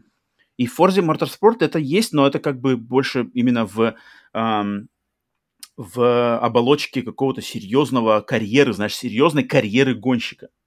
И это круто. Это даже мне, кстати, больше как-то нравится, чем вот этот а, огромный открытый мир Forza Horizon, который, ну просто, блин, я, я на самом деле, дайте мне просто в гонке-то поесть. Зачем мне ездить между какими-то точками, сбивать какие-то эти штуки, слушать каких-то хипстеров, которые еще и по рации тебе вечно звонят, что-то там шутят. И... Ну, тут уже, да, тут уже ты просто зашел в игру, которая, в принципе, да, а, да, да, да. Ну, синоним открытого мира гонок, вообще... то есть это вся фишка главная. Я так немножко... Поэтому просто ты не, не, не, я как-то, в ту дверь я, зашел. Я немножко удивился, то есть я ее на самом деле ждал, но почему как-то притупилась. Моя, на самом деле, обычно, мое чувство э, как-то разборчивости, оно как-то вот на Forza Horizon притупилось, настолько красивые были, видимо, трейлеры, и графика на самом деле красивая очень. Но у меня нарекание, кстати, еще есть к Forza, вот к ее гоночной модели, я вот мне не нравится, что в Forza, то есть, допустим, когда ты едешь, там э, в, в, гоноч, в гоночных играх, которые я люблю играть, постоянно, знаешь, то есть есть вот эти м, ограждения по краям дороги, да? Угу. И в обычных же в гоночных играх ты в, в них ударяешься, как бы ты ударяешься, типа, и дальше доедешь. А здесь, в Forza Horizon, в многих случаях ты просто их сбиваешь, то есть ты как бы ты их угу. сносишь, причем они сносятся, знаешь, вообще без какого-либо веса, без какого-либо там скрежета металла, они просто, угу. просто как вот, блин, не знаю, как трава просто как было. И, и это, и это все, деревья, кусты, какие-то там э, знаки на краю дороги, ограждения, они все сносятся машиной вот так вот в ход. То есть ты летишь, ты не вошел в поворот, и тебе как пофиг, ты все равно вылетаешь на, на обочину, все это сносится, и ты едешь, в принципе, дальше, можешь вернуться на дорогу, можешь просто по обочине всех обогнать если там скорость, mm-hmm. да, недостаточно упадет. И, но, но, если будет какое-то серьезное дерево, какой-то баобаб мексиканский, то ты в него врежешься, но у тебя просто машина остановится, просто пум, Например, в том же Need for Speed Hot Pursuit ремастере, если ты врежешься в какое-то серьезное препятствие, у тебя все как бы, ты crash, у тебя будет заставка типа you crashed, mm-hmm. и там либо ты заново гонку начинать, либо у тебя просто будет respawn. А здесь ты просто пум, тормознулся, окей, отъехал, дальше поехал. Я что-то... Это как-то странно, я не знаю, мне, мне не нравится такой подход как бы вот к гонки. Там повреждения какие-то есть вообще у машины или они Там есть, они, они есть косметические, либо можно, что они влияют, да, как бы на... Я не знаю, я отключил, правда, вот это а, повреждения, которые влияют на машину, я их отключил. Mm-hmm. Ну и опять okay. же, после хваленого, не, не хваленого, вот этого куча-куча разговоров, что Форза это аркада, Форза это аркада, здесь все веселье, веселье, веселье. Блин, заходишь в машину, и у тебя там кастомайзинг. Так, давай здесь можно подправить давление на задние колеса, давление на правые, на правые колеса. Левый айлерон можно подкрутить. Я такой, что? Forza же Horizon должна быть аркадная гонка. А чё, зачем тут огромное меню с настройкой машин, блин, каких-то, блин, у нее флэпсы, которых я вообще не знал, что не, Хочешь аркадную гонку, вот как раз-таки Horizon Chase Turbo. Если хочешь аркадную ну, гонку а... с названием Horizon... Horizon Chase Turbo это вообще, это просто другой конец спектра вообще там на другом конце планеты. И я, на самом деле, отдаю свою любовь Horizon Chase Turbo, и я знаю, что следующей гонкой, которую я буду играть хардкорно и, и там с надеждой на платину, это будет ремастер Need for Speed Hot Pursuit. Forza Horizon 4 mm-hmm. у меня уже удалена после, там, не знаю, трех часов игры. О, Forza Horizon 5, потому что я все время их путаю. Forza Horizon 5, к большому моему сожалению, она уже удалена, и возвращаться к ней не буду.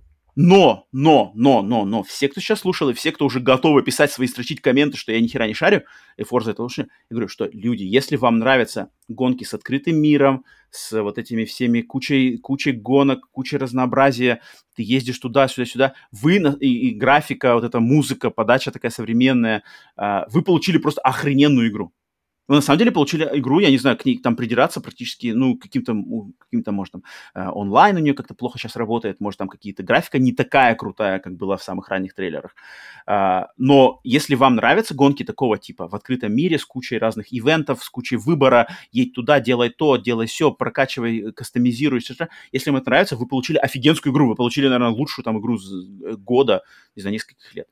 Но лично от себя своего авторского мнения я скажу, что это не мое, она мне не зашла, и я расстроен даже немножко, но, в принципе, я должен был понимать как-то, что-то тут у меня притупились мои мнения. Так что вот, это мое мнение. У меня, у меня все эти последние спиды как раз-таки не заходят по вине того, что открытый мир — бесконечная какая-то езда Аналогично. в разных направлениях, никакого, такое ощущение, что никакого фокуса нет, то есть ты, тебе вот просто держи открытый мир и едь куда хочешь.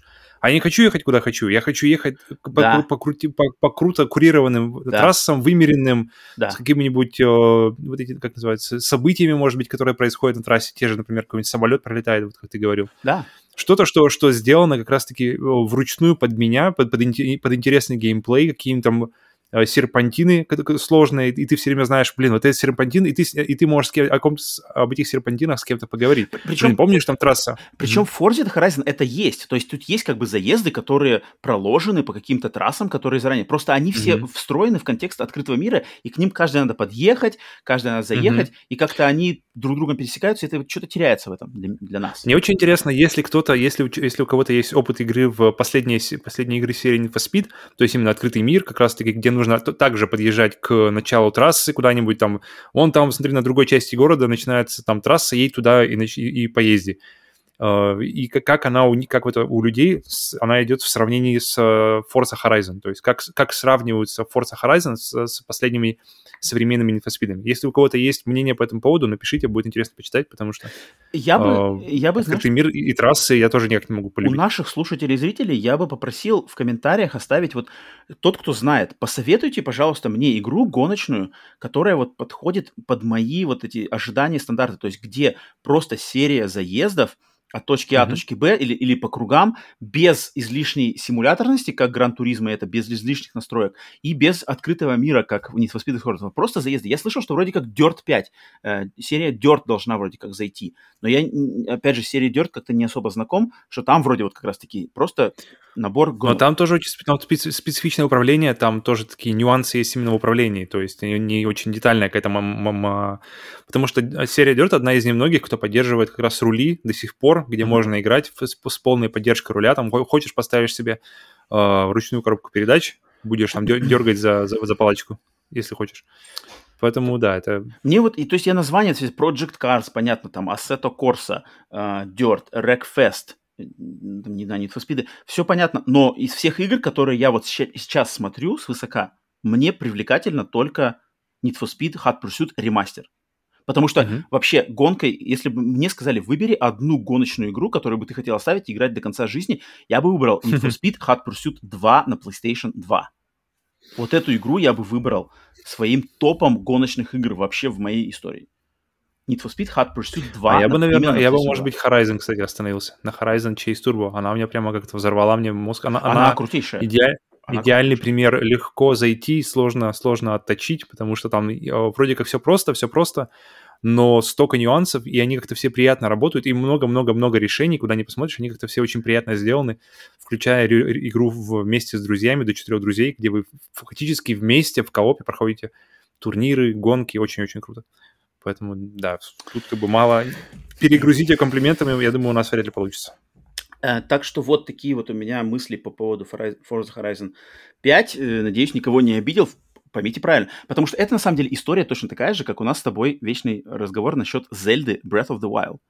То есть mm-hmm. я обожаю серию Зельда, я обожаю экшен RPG, но Zelda Breath of the Wild, я вижу, что это не мое. Вот, вот с Forza я тоже должен был это видеть, и сразу даже можно было в ней не заходить.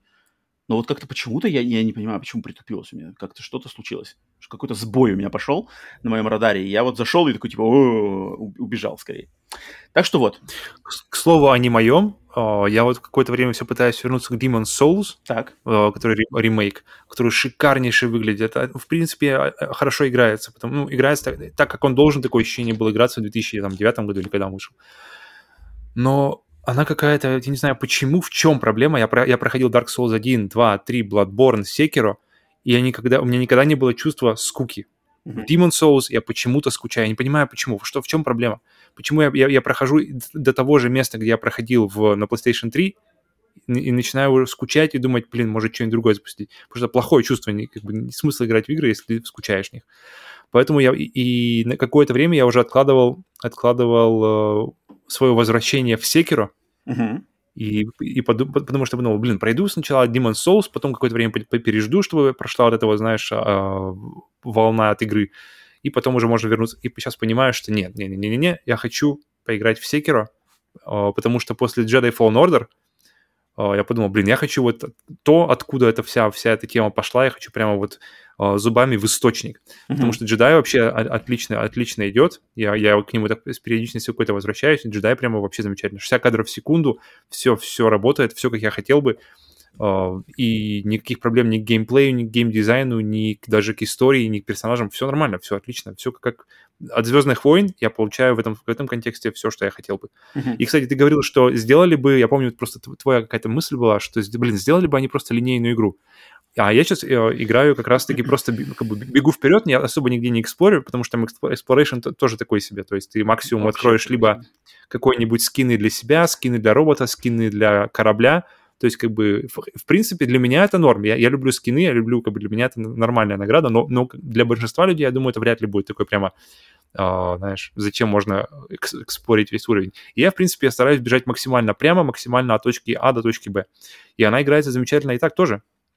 Ну, там backtracking что... же есть, там же есть очень... Нет, очень... в том-то и дело, что нет. Ты просто бежишь, бежишь, бежишь и проходишь, и вообще ничего. Она как-то очень хорошо, очень легко построена в плане как-то... То есть она, если ты хочешь, она, ты можешь играть ее а, просто бежать, если ты бежишь прямо, а, прямо да. вперед. Потому что там, да, там потому что ты, они фактически, карты построены кругом, то есть ты идешь, идешь, идешь, и в конце открываешь shortcut, который тебя почти с самого конца да, карты да, а, отвозит там в самое начало уровня, и получается никакого бэктрекинга и нет, то есть там, там минимум его. При том, что сложность, я играю на средней сложности, да а, то есть в этом плане она играется. Если, если ты не хочешь эксплорить, тебя никто не заставляет, ты можешь идти, то есть э, Но просто там прямо есть по сюжету. несколько моментов в эксплоринге, где ты можешь найти какие-то дополнительные миссии. Я помню, какой-то упавший Star Destroyer там есть, uh-huh, что-то такое. Uh-huh, uh-huh. Ну вот, но вот это же Но они видны. Тогда. Они, они, э, ну да, но, но я, я как раз думал, в принципе, я помню, что я помню, что я когда-то играл в этот Star Destroyer, там ничего особого так, такого нет, э, критичного, что я должен, знаешь, а, есть, повторить снова. Сейчас. Я не пошел туда, и мне потом на корабле говорят, слушай, там вроде Star Destroyer где-то на этой планете лежит. Uh-huh. То есть, как бы, даже если ты пропускаешь, тебя все равно, как бы, накидывают. Это, это тебе не Bloodborne, знаешь, где там пропустил, и хер с тобой. А здесь, как бы, пропустил, и тебе, как бы, шепнут на ухо, там, там что-то вроде как еще есть. Поэтому, ну, я подумал, блин, окей, ладно, это все, это все хорошо, но я хочу прямо вот э, игру, которую я давно... То есть Секера мне сначала вообще не зашел. Секера я про первый процент вот 20 игры, наверное, через боль играл.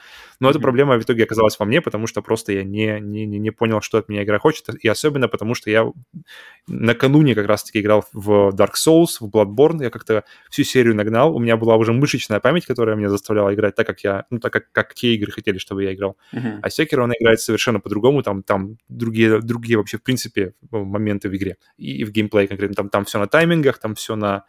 Uh, то есть там, там уже не на жизнь смотришь, а на другие моменты. Короче, короче, играется она по-другому, и поэтому, я думаю, она мне не зашла тогда. Но в этот раз между ними большая пауза, и я запустил, и она прямо отлично зашла. То есть New Game Plus, где тебе не надо уже дрочить одних и тех же врагов, никакого грайнда, ничего, ты просто идешь вперед. Причем сложность нормальная на New Game Plus, а, то есть тебя все равно убивают там с пару ударов, но из-за того, что у тебя, в принципе, все уже инструменты собраны на второе mm-hmm. прохождение, mm-hmm. все эти tools, все, ты выбираешь просто инструмент и идешь проходишь и, и идешь как бы дальше. Uh-huh. И Секиро 60 кадров в секунду, это, конечно, вот то, что, то, то как надо ее играть, потому что я понял, что в 30 на PlayStation 4 это, конечно, была грусть. Hmm. Вот. Так okay. что я э, буду как-то... Причем странно, как-то параллель, за параллельность у меня две игры одного и того же жанра, то есть Souls-like, что, в принципе, обычно странно, но здесь они как-то... Такое ощущение, что не контачат особо, ну, наверное, в принципе, потому что Секиро достаточно отличается от предыдущих игр серии. Так что ясненько, вот ясненько. Такие. Ну, то есть нигде еще особого прогресса нет, то есть они так по чуть-чуть, ну, в джедаях больше, э, Sekiro совсем чуть-чуть, просто, просто я подумал, что, блин, мне надоело ждать, когда я, это того дня, когда я сяду за Sekiro, пусть этот день настанет сегодня, и Demon Souls идет, в общем, пока в длительный список ожидания, потому что играть в игру, которая тебе не доставляет, а заставляет скучать, это как-то вообще последнее дело. А Кена, Метроид, все пока отложено. А, Метроид, да, Метроид что-то я пока запаузил.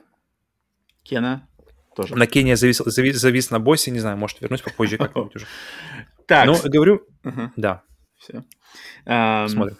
Так, если первая, значит, первая игра из э, Xbox сегодня у меня была максимальным для меня разочарованием, Forza Horizon 5, то вторая игра, которую я сегодня принес тоже также из Xbox, это просто, опять же, жемчужина, которая из ниоткуда появилась. И э, повергла меня в шок, повергло меня в огромную радость за такой вид искусства, как видеоигры. И, mm-hmm. опять же, мою веру в инди-игры. И, ну, просто, блин, максимальный эффект. Это игра под названием Unpacking.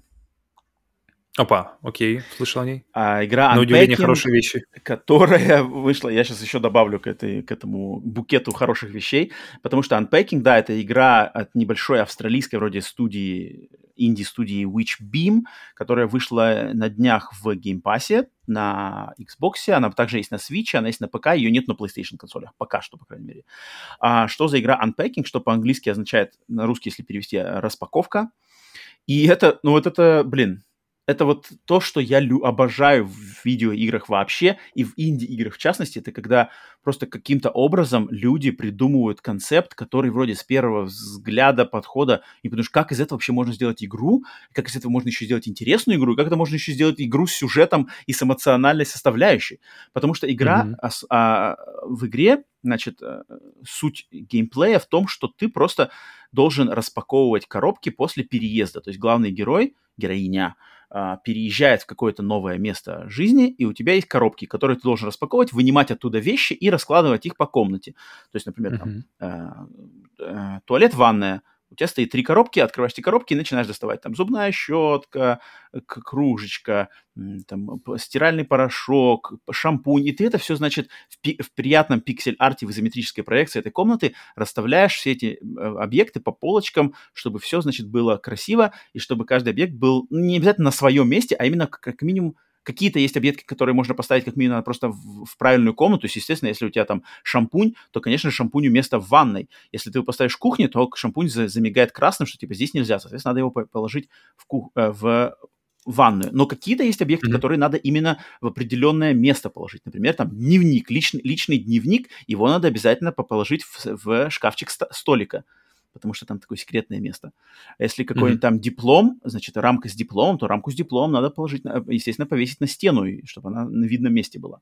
Есть какие-то такие, mm-hmm. знаешь. И, соответственно, весь геймплей заключается в том, что вот у тебя комната, вот у тебя коробки, и ты начинаешь потихоньку доставать, доставать вещи. Когда ты все эти вещи достал, коробки пропадают, коробки как бы запаковываются, они пропали, но у тебя может оказаться, что несколько, не, пара-тройка вещей лежит не на тех местах, соответственно, надо последний штрих это э, понять, ага, так, здесь это красным мигает, ее, значит, надо поставить куда-то. Ты догадываешься, куда ее надо переложить, все, заканчивается, и ты переходишь к следующей комнате, к следующей, значит, части mm-hmm. жизненного пути персонажа. И вот в это, это на самом деле меня, то есть геймплей уже интересный, уже по концепту классный, потому что он такой медитативный, никак, здесь, здесь нет никакого лимита времени, здесь нельзя ничего проиграть, здесь играет э, приятная музыка, и ты просто достаешь эти, достаешь эти предметы и куда-то их ложишь, никто тебя никуда не гонит, ни, никаких условий нету, просто разложи э, в, своем собственном темпе. Уже геймплей приятный, интересный, креативный и, ну, с изюминкой точно, эм, и неожиданный. Но то, что у этой игры, оказывается, есть сторителлинг, то есть история с эмоциональным э, зачином и эмоциональной составляющей ядром, которая меня mm-hmm. пробила аж на слезы. Игра, mm-hmm. в которой нету ни слова диалогов, игра, в которой ты не видишь никаких персонажей, нету ни, ни, никакого, значит, э, э, этого. И весь все раз, э, э, повествование заложено в те предметы, которые ты достаешь из этих коробок и как это перекладывается на жизнь персонажа, то есть э, главная героиня, ты начинаешь ее путь, когда она там, девочка, значит, переезжает в новый дом, и ты достаешь ее, значит, вещи и заполняешь ее первую комнату, свою собственную комнату, когда она у нее появилась, и ты ее заполняешь э, вещи, вещами ребенка на тот момент. То есть игрушки mm-hmm. плюшевые, какие-то фломастеры, геймбой, картриджи для геймбоя, плакатики каких-то там э, мультяшных персонажей на стену. А затем следующий, э, а затем, когда ты проходишь первую комнату, тебе начинается следующий этап жизни. Например, она переезжает в общежитие в колледже. Mm-hmm. И, и вот как передано тот момент, это, это сразу же моментально, буквально с там второго-третьего экрана, я понял, что вложили в эту игру создатели, потому что для любого человека, я так понимаю, эта игра больше, конечно, зайдет людям, которые уже в возрасте, которые уже прожили какие-то э, этапы, прошли этапы в осознанной жизни, то есть эм, там переезды, свой, свой, своя там первая квартира, э, какой-то, э, если вы жили уже с кем-то вместе, потому что я э, моментально понял, что, блин, все эти моменты, они мне напомнили о, о событиях своей собственной жизни, когда там ты переезжаешь первую свою квартиру, что ты берешь, что ты выкидываешь, какие-то вещи, которые с тобой идут через твою жизнь всю, всю, то есть они, они вот идут, то есть вещи, которым ты при, при как-то у тебя есть какие-то к ним чувства, и ты, значит, их с собой берешь. Может, это какая-то фигурка, какой-то персонаж, ты может, какая-то любимая книжка, может, любимая консоль, может быть, любимый какой-то свитер, который ты держишь. И, и вот как в этой игре показано, какие, что какие-то вещи идут с тобой всю жизнь, а какие-то вещи пропадают, а какие-то mm-hmm. вещи пропадают по каким-то причинам от тебя независящим, как, сколько вложено вот в эти пиксели и в бессловное, значит, повествование в этой игре, я просто был в шоке, как люди смогли так талантливо и так изобретательно подойти к тому, чтобы рассказать историю, потому что ты начинаешь по кубикам с помощью ли, лично своих эмоциональных, эмоциональной вовлеченности и, а, значит, а, а, осмотрительности, ты обращаешь внимание, что типа, ага, а что-то здесь произошло, то есть это, этой вещи нету, потому что произошло вот это, а произошло, у, блин, а произошло-то вот что. И ты mm-hmm. такой, черт, у тебя прямо есть моменты, прямо, которые до мурашек тебя добирают, потому что я, я, это, я это отлично с, совмещал с событиями своей собственной жизни, когда я там, например, впервые там со своей девушкой мы вместе начали жить в одной квартире. И как это все работает? Как ты с другим человеком э, раскладываешь свои вещи, как другой человек раскладывает свои вещи, как вы пытаетесь это уместить все в одну квартиру, в одну комнату, в один шкаф, в один, на один стол. Я, блин, я очень прямо вот всем, кто, у кого есть Xbox Game Pass, у кого есть ПК, у кого есть Switch, эта игра, я не знаю, сколько она стоит, в, в Game Pass, естественно, она сейчас раздается бесплатно, но всем людям, которые по описанию, вот вам что-то вас заинтересовало в моем описании. Э, в этой игре совершенно не надо, не надо знать и, и английский язык, тут языка никакого нету, здесь все именно на образах и на именно эмоциональных вот этих линеечках, которые как-то просто гениально созданы. Я, я не знаю, как это надо было... Вроде со стороны кажется, что, блин, просто так очевидно, но как где-то надо додуматься и воплотить это в жизнь. А, игра mm-hmm. Unpacking вот меня очень прямо вот... Она меня поразила и тронула, и я тут как бы Могу только дать максимальную похвалу. Да, она, она очень короткая, она буквально 2-2,5 часа, наверное. Ну, в зависимости от mm-hmm. собственных твоих скиллов, но там ничего сложного нету. 2-2,5 часа отлично играется за один присест. И ну, мне кажется, конечно же, она зайдет людям, которые вот уже что-то в жизни как бы испытали вот эти чувства, потому что, мне кажется, люб, любой человек, который как-то где-то, ну, то-то-то-то, проходит через эти моменты, и здесь они просто отлично поданы, и как подается сюжет, это, это вот только видеоигры могут такое сделать. То есть вот эти все хваленые сюжеты, там, Last of Us, uh, God of War, которые все любят хвалить, сюжетные игры от Sony, сюжетные игры там от Microsoft, без разницы, это все-таки не то. То есть это, это все приемы из кино, киноиндустрии, из киноискусства, как снята сцена, диалоги, там, motion capture, актеры играют, актеры говорят. Это да, это все классно, но это все-таки не из нашего э, вида искусства под названием видеоигры. А то, что сделано в игре Unpacking, это можно сделать только в игре. Потому что это, это, этот формат вот этого, того, как подается история, эмоциональная история, актуальная история – Э, это невозможно в другом виде. Может быть, это можно, не знаю, картинами рисовать, что ли, если серия картин, да, которые как-то, это я вижу, да, но вот именно... Ну, серия картин — это фильм.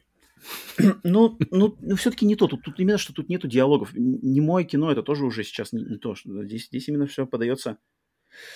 В общем, я, я в восторге, я очень рад, когда вот такие игры, особенно из ниоткуда появляются, и которые просто а, в, в два, за два часа они просто освежают и а, обновляют и укрепляют мою веру в видеоигры, в талантливых людей, в эм, шансы, которые дают там Microsoft Game Pass. Я просто такой сразу типа, вау, значит, это как бы, это, это все не зря и, и всегда будет что-то классное, даже если мейнстрим, AAA загнивает в однообразии, в безопасности, в разжеванности, в какой-то примитивности, то всегда будут люди, которые в маленьком сегменте рынка будут делать что-то вот такое, что прямо, я считаю, это, это, это достойно. Я, я жду, я надеюсь, что эта игра выйдет на PlayStation, я ее без зазрения совести куплю заново, чтобы там выбить платину, а, ее как для себя обозначить в своем вот этом значит, списке игр, которые я... А сколько она стоит, если ты смотрел Я не свиче? знаю, видишь, она, я не смотрел на свиче, я не знаю, сколько она... Мм. Потому что на геймпассе там как бы цену не показывается, хотя можно посмотреть mm-hmm. на самом деле. Но я думаю, не, немного, ну. потому что я, я думаю, 10, наверное, долларов, мне кажется. 10-15 долларов. Мне вообще нравится, что... Не то, что даже нравится, больше как, как, как, принципе, это интересный факт, что раньше в играх ты был супергероем, ну, по большей части, да, каким-нибудь суперагентом, еще что-нибудь. Но теперь все больше и больше игр, где ты где действительно в играх можно все становиться. Ты уже можешь быть хирургом, можешь быть гусем, козлом, хлебом. Да, да, да, ты и, и делаешь, казалось бы, какие-то самые обыденные вещи. Ты готовишь еду, ты проверяешь документы, ты вот распаковываешь вещи, mm-hmm. и все, и, и все, на удивление, так если... Игра, где нужно готовить еду. Ну, окей, вроде, вроде как ничего особенного, а вот, например, у тебя это одна из любимых игр. Mm-hmm.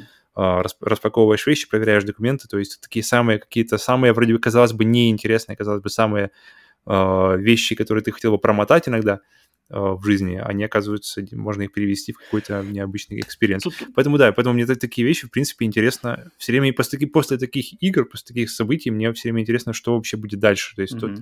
тут, то есть мы игры, видеоигры развиваются, как и все остальное, не стоит на месте, и все куда-то самое, двигается. Самое, конечно, куда. классно, что здесь не нужны бюджеты, здесь не нужна графика, здесь не нужны какие-то маркетинги. Здесь, здесь все максимально просто, не знаю, студия, наверное, там несколько человек, пара, два-три человека сделали пиксель-арт, там все но вложили туда столько, что на самом деле, и, и, в первом-то, как бы, первой мыслью было бы такую игру сделать просто пазл на время, знаешь, вот тебе комната, тебе там 5 минут, за 5 минут распакуй все, уложи, прошел. Вот это самое было примитивно. Но здесь люди сделали историю, эмоциональное ядро. Я, конечно, Unpacking. Еще раз всем рекомендую, мало-мальски тем, кому это заинтересовало.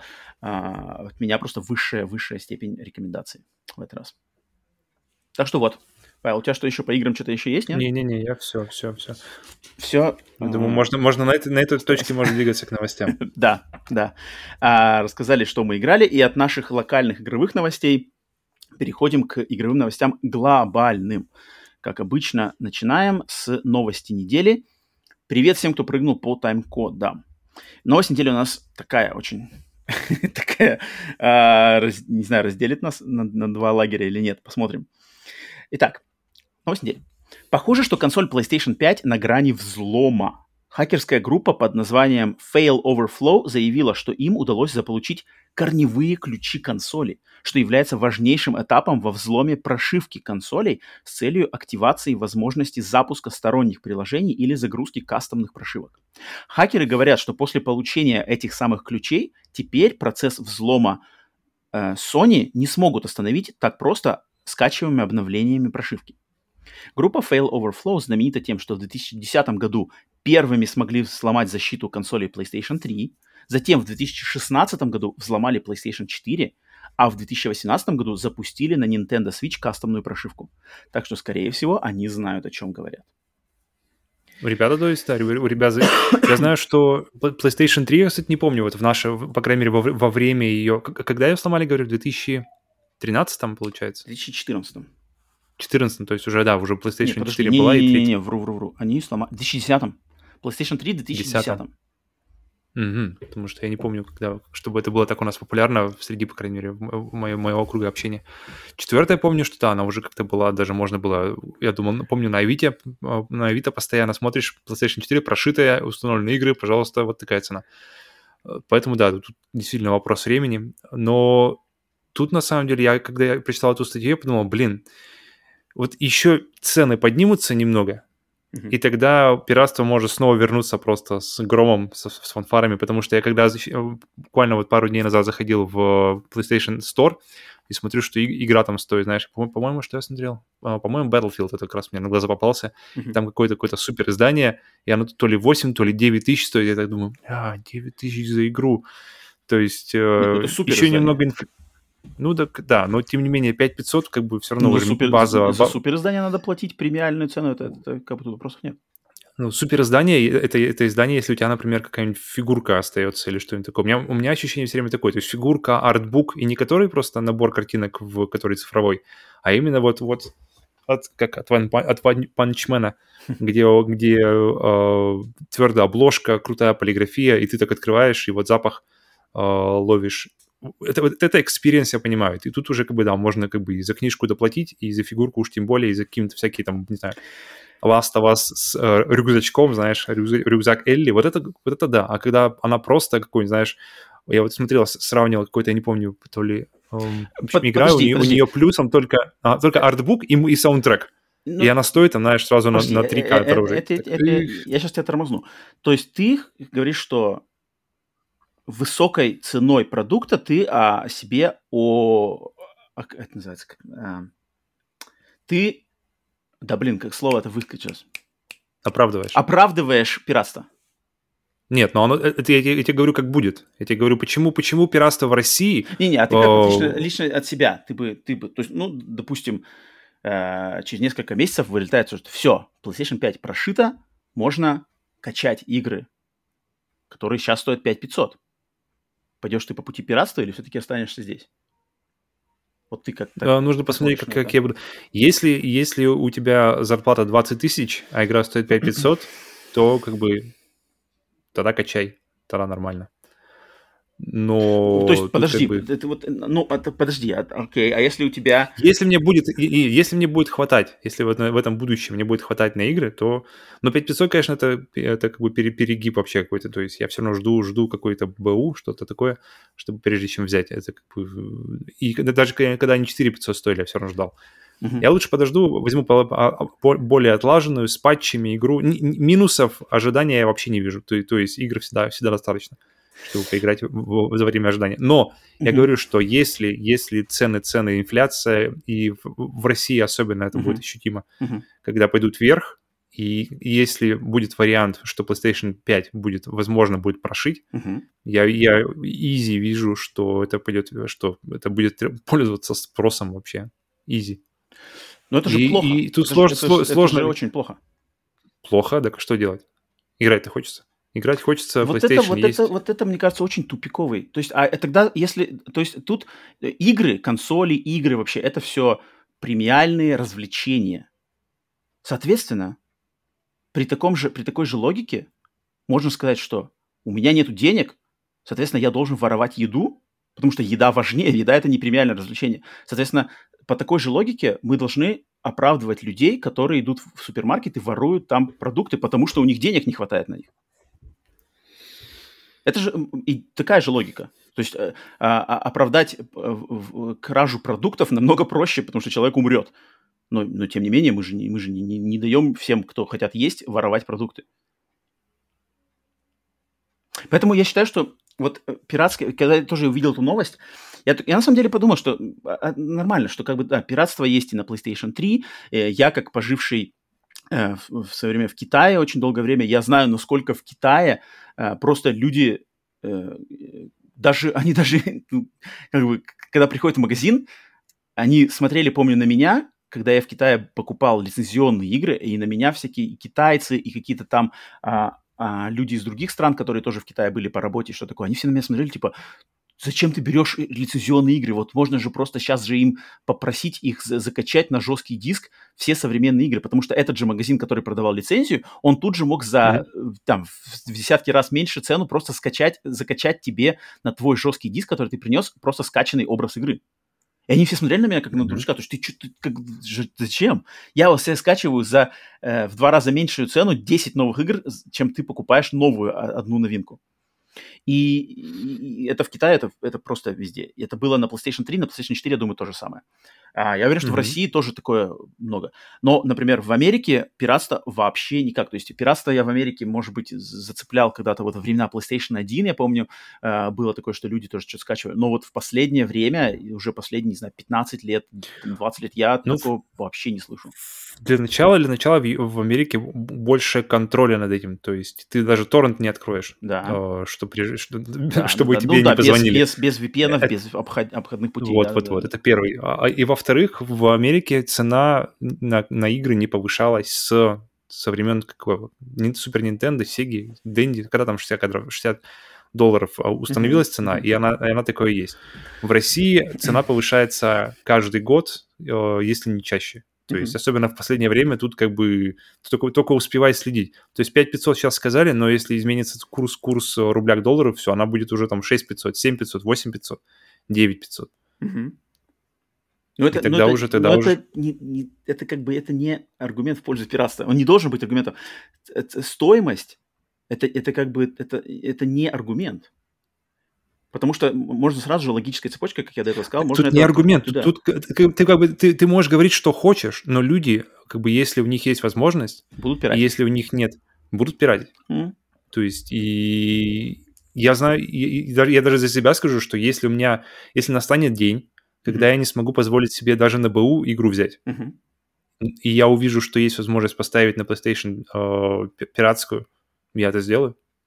Э, сейчас, есть, слава богу, у меня ты, ну, сейчас и, мне, слава богу, хватает возможности купить э, как бы лицензию, и я, то есть, на лицензии сижу с, то есть, PlayStation 3, PlayStation 4, Switch, то есть все это у меня, оно, оно как бы, я все, все стабильно сижу, на, покупаю игры в цифре, на дисках, то есть все лицензионное. Но если настанет такой день, что как бы Э, вот ну, я вот. на самом деле я, знаю, что, я вижу легко. Наверное, те, те, кто нас сейчас слушает, многие люди пойдут как раз-таки наперекор мне, вот именно с тем, что типа дорого, э, мне там, у нас зарплаты низкие, я уже частенько с некоторыми слушаю, у нас были разговоры по этому поводу, зарплаты низкие, игры mm-hmm. стоят дорого, фиг ли mm-hmm. я должен платить? Я считаю, что это, это тупиковый. Да, ты можешь как бы, то есть у тебя будет сиюминутная радость тебе самому, что ты поиграл, это очень, очень эгоистично, очень жадно, потому что эти... На самом деле, если смотреть, то, то, то вот эти взломы, они, конечно, на э, глобальные продажи тех же игр для Nintendo Switch, для, они не влияют, да. Но они в любом случае есть э, э, сегмент, значит, продаж, которые пропадают из-за пиратства, и как-то в долгосрочной перспективе это влияет на рынок значит, э, на развитие нашей индустрии, потому что все микротранзакции, э, DLC, Season Pass, вот эти все э, прикрученные онлайн-режимы, па игры как сервис, это все вырастает в какой-то мере из-за недопродаж копий. Потому что если бы... Так они... Season Pass, это все, это, это же тоже нужно платить. То есть если на это поднимутся цены, это тоже людям никому не надо будет. То есть мы сейчас говорим реально уже о, о, о таких вещах. То есть в 90-х, uh-huh. в 90-х не, не от хорошей жизни люди, люди покупали, то есть пира, пиратели все. И в 2000-х, на самом деле, тоже продолжали. Ну, там, не, не, там, там не даже не было жизни. варианта, на самом деле. Там даже не было варианта лицензии у многих. И, не, я... был, пожалуйста. Ты, ты мог платить за Супер Nintendo, то есть... Ну, это, ну, это не то, это, это ограниченное. То есть там как бы и любви не было к этой консоли, и не было... То есть не то, чтобы как-то там строилось, строилось, строилось и дошло до такого, а тут именно что у тебя есть куча пиратки, к которой все уже привыкли, и вдруг появляется какая-то неведомая консоль с неведомыми играми, неведомыми сериями, кроме Марио, что типа играй в лицензию. Это, это не то немножко. А я на самом деле, когда, если я, я могу э, оправдать пиратство, когда вот на самом деле нету хорошего, доступного, э, э простого доступа к легальной версии игры. То есть, если игра, mm-hmm. ее нету в продаже, она пропала, ее нету в, в онлайн-сервисах, ее нельзя купить за разумную цену на, на, на, на вторичном рынке, то да, то да, тут все как понятно. То есть, то есть издатель э, игры, правовладелец не дал тебе способа ее легально купить за э, разумную цену. Mm-hmm. Это да, да, все, тут как бы тут вопросов нет. Понятное дело, у тебя не было варианта. Но когда вот прямо, особенно новинки, вот то, что было у нас с Metroid Dread, недавно история, да, симуляция Metroid Dread, мне кажется, вот здесь вот как раз-таки а, с новинками тут надо не оправдывать себе пиратство, а как раз-таки, если, например, на самом деле думаешь, вышла новая игра, а у тебя денег на нее нету, надо что-то подумать, что, блин, что-то мне надо в жизни делать, либо как-то э, не то, что и там менять работу и зарабатывать больше, это как бы это не то. Я имею в виду, что может где-то э, э, сберечь больше, может быть, подождать. Потому что вариантов на самом деле много. И БУ рынок, и, и, и распродажи, и обмен, и совместная покупка, и просто деньги копить, и откладывать, и что-то пропускать, во что-то не играть. Куча вариантов.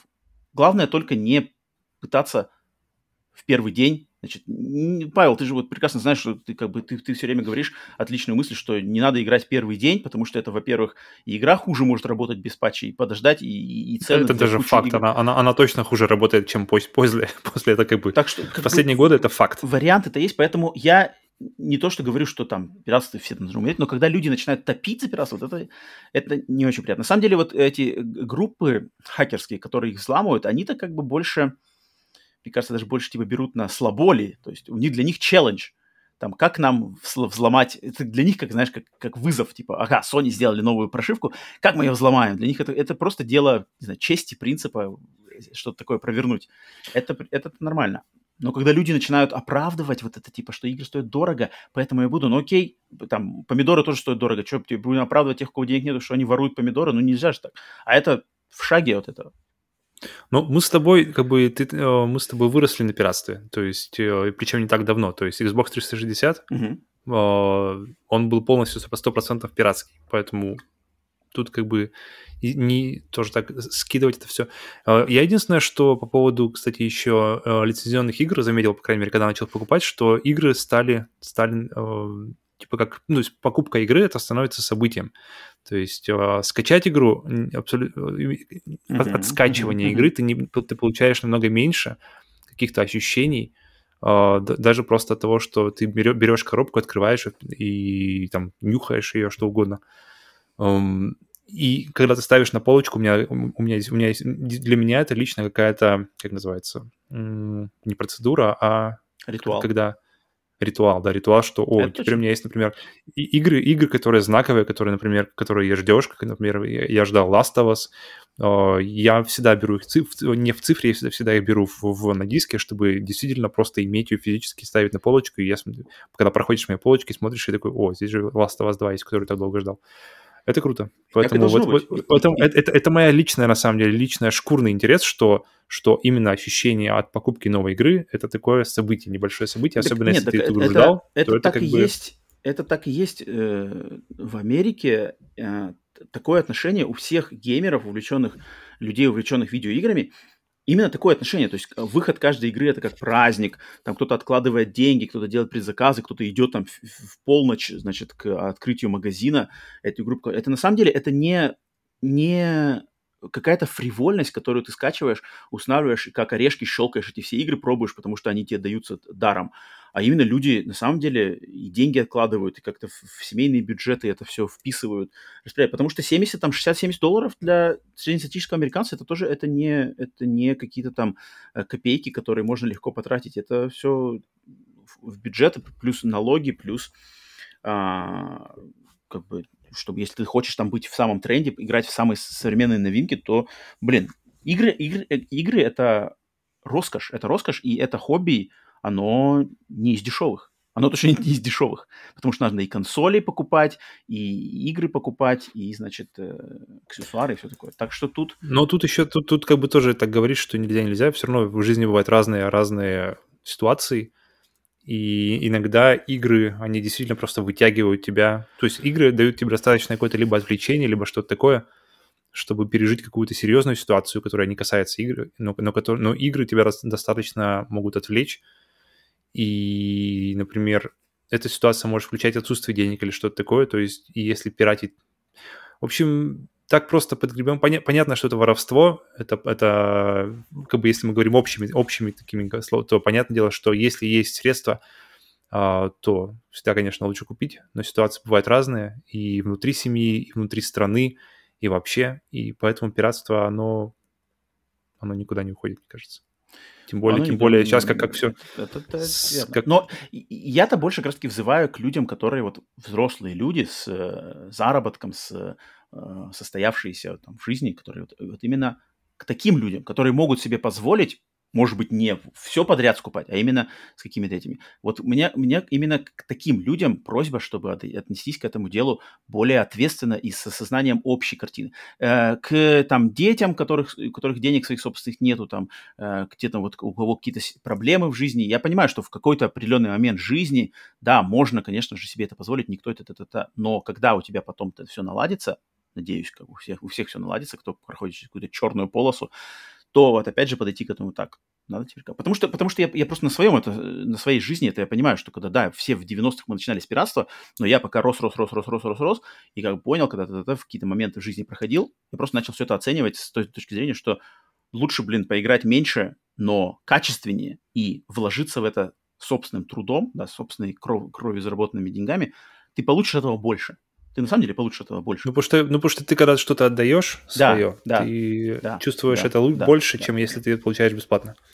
Так что вот от этой новости мы тут больше... Это ко всему относится, не только, не только к играм, да, да. это в принципе относится. Мы по пообщались больше так, э, в общих рамках. Но э, да, я думаю, уже получается, что сами как раз-таки это, эта группа хакеров, они написали, что все, типа, э, остались там считанные месяцы, дни, что PlayStation 5 уже будет скоро вскрыта. Поэтому я не знаю, наверное, кто-то кто радуется, но с э, моей, как минимум, стороны, это больше... Ну да, это... это а, ну, это всегда вопрос факта. времени, на самом деле. Констатация в, факта. Да. Вскрытие консоли всегда вопрос времени, и поэтому угу. время настает, и PlayStation 5. Да. Так что вот. К тому же, если у нее такая простая архитектура, э, о которой и так все хорошо говорят, то я думаю, это тоже не, не в плюс к, к защищенности. Mm-hmm. Большая новость, тем не менее, тем не менее, в экосистеме PlayStation да. это большая новость. Я думаю, там, значит, Sony уже такие, блин, черт, год прошел только ведь.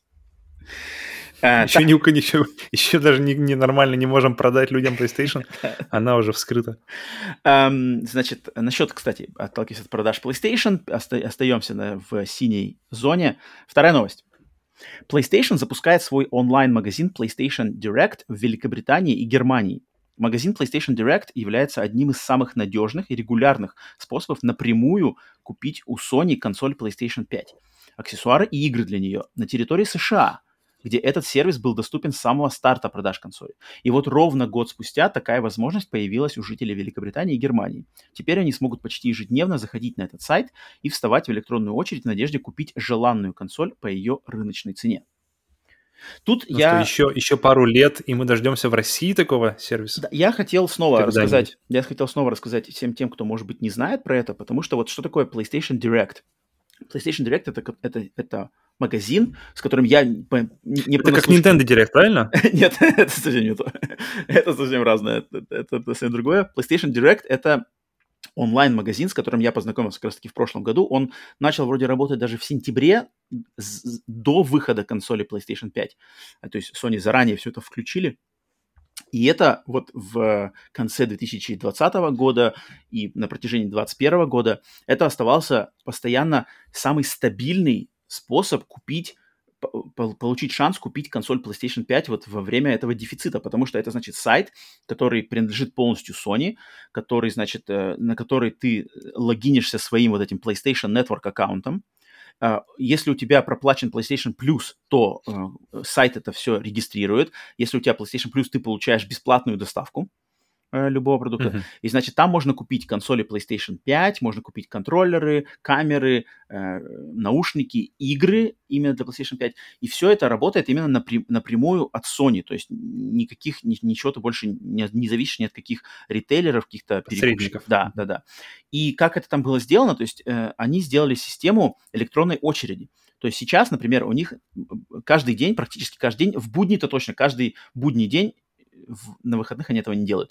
Но выходит, значит, вылетает э, объявление, что, в, например, в 16.00 э, будет э, доступна партия PlayStation 5 консолей. Э, естественно, это объявление разлетается по всем твиттерам, всем ресурсам, которые как раз-таки трендят по этим объявлениям. Соответственно, люди узнают. В 16.00 все приходят на этот сайт. В 16.00 начинается электронная очередь. Соответственно, ты кликаешь, типа, встать в очередь, кликаешь кнопку, тебе выдается рандомное место в очереди которое ты держишь. И тебе, и ты не знаешь, mm-hmm. как тебе пойдет. Может, ты будешь первым, может, ты будешь 270-м, в зависимости от того, сколько человек. И когда чер... обычно эта очередь там длится 10-15 минут, вот этот момент, где ты можешь в нее встать, и через 10 минут очередь Э, значит, фиксируется, и люди по номеру, который у тебя в очереди, начинают получать доступ непосредственно к магазину, к, к этой страничке, где ты можешь консоль добавить в свою корзину, оплатить и получить, э, значит, э, квитанцию о том, что ты ее купил. Все, она будет тебе выслана. И это самый, на самом деле, это самый такой по сравнению с ритейлерами, там, типа Walmart, Target, где ты заходишь на сайт, а, и, и вдруг там в 16.00 начинается, значит, появляется в доступе эта консоль, ты начинаешь хаотично нажимать на, значит, на этот, на добавить, добавить, добавить, добавить, весь сайт тормозит, все ни хера не загружается, и тебе либо повезло, либо нет, либо ты там кого-то перенажимал, байты твои быстрее долетели до сервера, чем у другого человека, ты, может быть, получил ее в свою корзину, а когда ты получил консоль в свою корзину, тебе надо провести тот же самый процесс, чтобы ее оплатить. То есть начинаешь чекаут, чекаут, чекаут, чекаут, чекаут. И как бы это, конечно, какая-то вакханалия. То есть пока, пока ты не оплатила, она все равно не да, твоя, да, да, да. даже если она лежит в корзине. В корзине ничего не гарантируется, вообще Кто-то, кто-то пришел из корзины, о, вообще, это Да там даже Моё. может быть в последний момент, когда ты уже вбил все свои данные, ты уже нажал на чекаут, в последний момент может оказаться, что опа, sorry, продукт, который вы хотите купить, out of stock. mm-hmm. И это да, а у Sony все максимально он вот именно... Он же здесь в корзине лежал, вот-вот, я только что его видел. Что за дело? А, у Sony максимально все это сделано цивильно, и что люди заходят, получают, значит, это. И вот, мне кажется, большинство людей, которые в Америке как раз-таки смогли купить без вот этого нервозности, без хаоса э, консоль, они вот именно сделали это в на магазине PlayStation Direct, не переплачивая никаким перекупщикам, э, и получив еще бесплатную доставку, если они состоят в сервисе PlayStation Plus.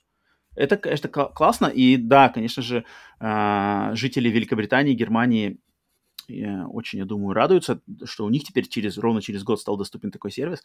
И не знаю, в России, возможно ли так, прибытие такого сервиса в России, но было бы классно если PlayStation, ну, mm-hmm. черт его знает. Потому что все еще, все еще продолжается, да. Потому что пока, да, затишье, затишье. И тут опять новости были, что Sony опять снижают эти количество консолей, которые будут проданы, потому что опять полупроводники в дефиците.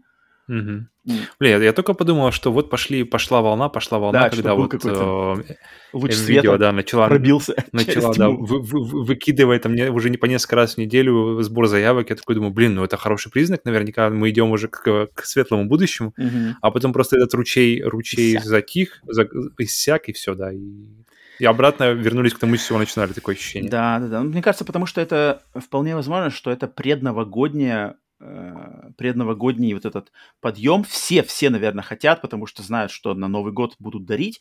Соответственно, и Nintendo, и Microsoft, и Sony, и Apple, и Samsung, и все-все-все пошли, давайте проводите, срочно, нам нужны партии. Угу. И, конечно же, все это вместе... Платим, платим в дважды. Да-да-да.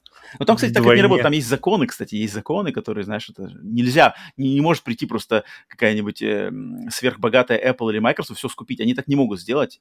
Там есть законы, которые предотвращают это такую скупку, монополию и вот это жесткое хищное поведение. Так что там не так все на самом деле просто. Но, но блин, если завод не может воспроизвести, э, значит, это, то черт его знает.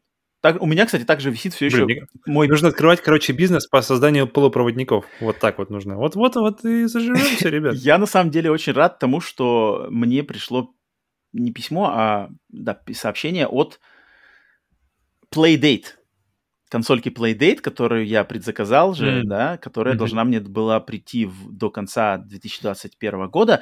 И я уже, на самом деле, все уже подумали, что, ну, полупроводники, все дела, вроде как, наверное, наверное не придет ничего это, до конца. Это Но одно сказали, слово, что... которое можно объяснить любое опоздание сроков, знаешь. А, здравствуйте, здравствуйте, Playdate, полупроводники. О, все. А, а, ну ладно, я тогда, я тогда пойду, ладно, спасибо. Но нет, Playdate послали письмо, сказали, что, типа, ждите в скором времени, ждите большой новости, поэтому все, типа, такие, о, нифига себе, может быть, мы и получим, а я в первой партии, поэтому...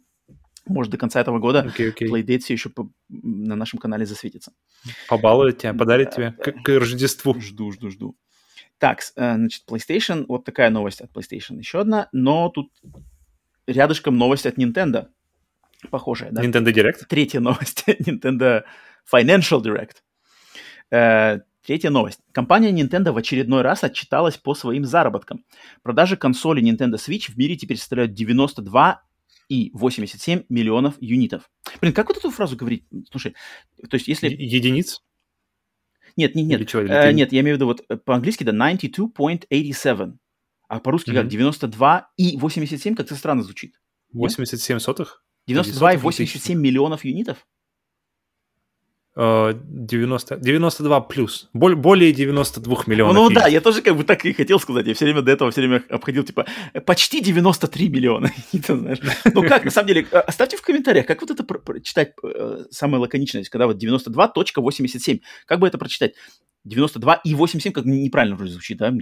Непонятно, 92 или 87, как кашмалаш. Короче, 92.87 миллиона юнитов, что на 3.83 миллиона больше цифры, оглашенной Nintendo 30 июня этого года.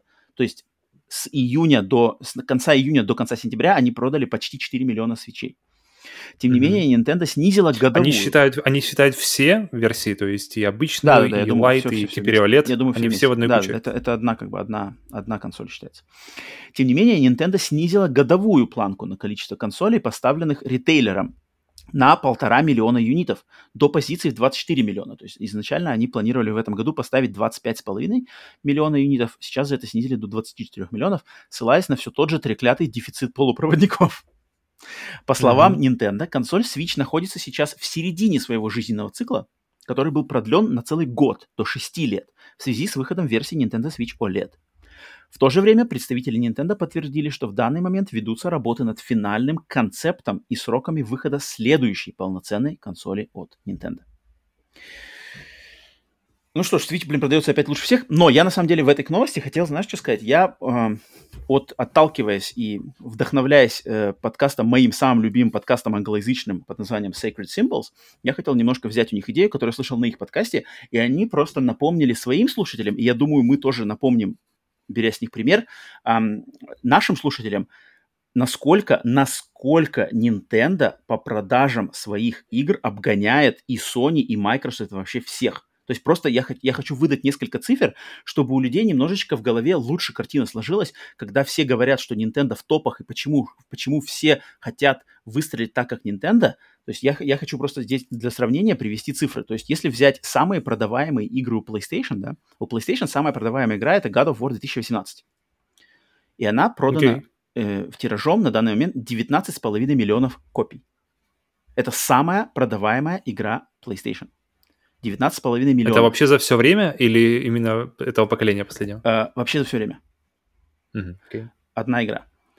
Uh, самая продаваемая игра на Nintendo Switch у Nintendo, Mario Kart 8 Deluxe, продано 38 и 74 миллиона копий. Mm, в два раза? Почти Нормально. в два раза, да? Почти в два раза. Обходит по продажам игра Mario Kart 8, тот самый хваленый God of War, который там та-та-та-та-та. Uh, затем при а, одной цене, правильно? У них же одна и та же цена 60 баксов да, в, да, в, подожди. В, в рознице. Э, да. Или, или даже mm-hmm. на Nintendo Switch даже 50 вроде. Нет, 60 вроде. Ну, в общем, э, э, насколько большая разница? Uncharted 4 mm-hmm. 15 миллионов. Last of Us 1 17 миллионов. А, да? А, у, у mm-hmm. Nintendo. Animal Crossing New Horizons, которая вышла и, и года еще не прошло. Э, не, год, полтора года только прошло с выхода, она уже продана 34, 34 почти 35 миллионов копий. Нормально. За полтора конечно. года.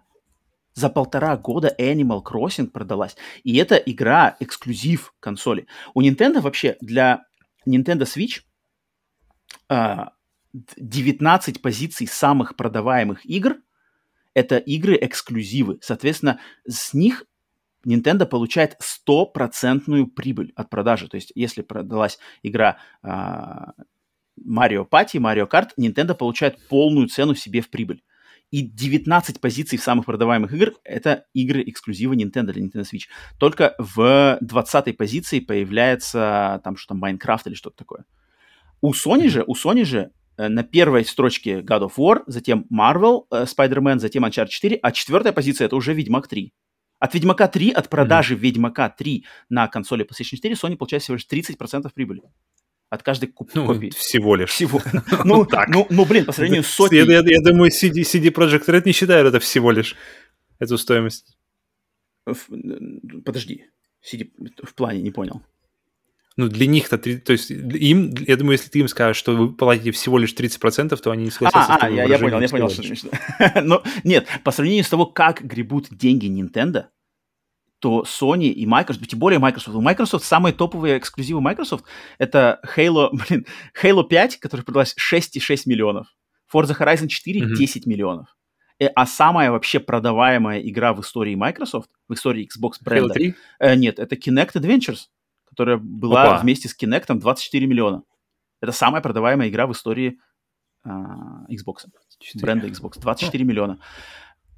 И, соответственно, блин, вот если просто взять вот эти холодные цифры, они прекрасно показывают, что Nintendo делают все ну, их можно критиковать за цены, за такие, там, не знаю, детскость, за какие-то там, не знаю, графику, но, но когда такие цифры продаж у их игр, все только хотят молиться, как бы нам попасть в вот этот пирог, как бы нам получить такую аудиторию и делать такие игры, у которых был бы такой просто процент продаваемости, что когда покупают консоль, покупают сразу три игры эксклюзивных. Это надо всегда держать это в голове, когда разговор заходит о Nintendo, об оценке ее игр, об оценке ее позиции на рынке, на мировой индустрии, потому что Sony и, и Microsoft даже, блин, в два раза проигрывают по продажам самых топовых игр, за которые там топят все, считают просто идеальными этими, но, блин, продаются лучше всего игры вот которые уникальны. Тут которые... сразу хочется, чтобы, да, чтобы, я думаю, Ubisoft самим хочется, чтобы дружба с Nintendo продлилась конечно, подольше, конечно. чтобы игра... Интересно, сколько, сколько, кстати, продались Mario Rabbids? Насколько, насколько вообще в этом плане они... Mm, ну, тут у меня нет, у меня тут... Прокачаны. И, кстати, кстати, а пока мы на, на теме э, цифр, на, на теме цен э, и на теме Nintendo, uh-huh. то мы как раз говорили, что, что вы можете купить игру в Nintendo Store, цифровой, цифровой версии, она будет стоить значительно дороже, да? В России, да. Чем если вы... Да, в России, чем если вы пойдете в магазин и купите игру на картридже, но при этом остается момент, что если вы хотите купить DLC, uh-huh. DLC можно купить только в сторе, и очень и DLC может стоить столько же, сколько игра вам обошлась на картридже. Ну, благо есть, у Nintendo DLC вот это... не такая тема заезженная, как у остальных. Они так очень не, не злоупотребляют Nintendo DLC обычно. Они обычно, и, и у них всегда продукт обычно очень-очень-очень э, может постоять за себя без каких-либо DLC. Это да, это да. Но, например, я вот сейчас смотрел, для, для Animal Crossing DLC вышел, и он mm-hmm. стоит столько же, сколько мне обошлась сама игра. Я так подумал, окей, ладно, идем дальше. Э, поэтому мы, вот, не, поймите нас правильно, мы не топим тут за Nintendo и что такое. Мы просто призываем всех, опять же, более взросло посмотреть на эту ситуацию. Почему Nintendo это такой топ? Потому что они нашли вот эту формулу, они удержали свою старую аудиторию, они все время э, доставляют им ностальгию, вот этот геймплей выверенный. Они отлично захватывают новую аудиторию.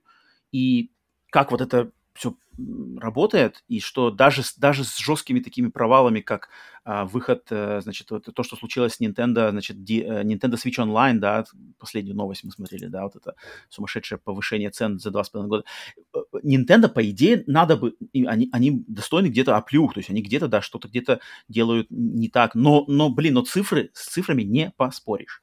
А так как это все бизнес... Но еще интересно, что Nintendo, что... они вышли на, на рынок раньше вообще и Microsoft, и, и Sony, то есть Sony, они в 90-х, Microsoft, получается, вообще в 2000-х вышли да. на рынок консолей. Да. А Nintendo, они вышли, то есть совсем-совсем в 80-х. И, и никто и... не может... Вот, по идее, PlayStation бы уже... PlayStation появилась в 94 году, и PlayStation бы уже, по идее, бы могли бы как-то бы сделать вот эту формулу, как, как Nintendo да, если кто, на кто ностальгии из них зарабатывает. Были. Но, но PlayStation mm-hmm. не могут подобрать золотой ключик, который нашла Nintendo. Вот эти все Amiibo, а, все эти Super Smash Bros.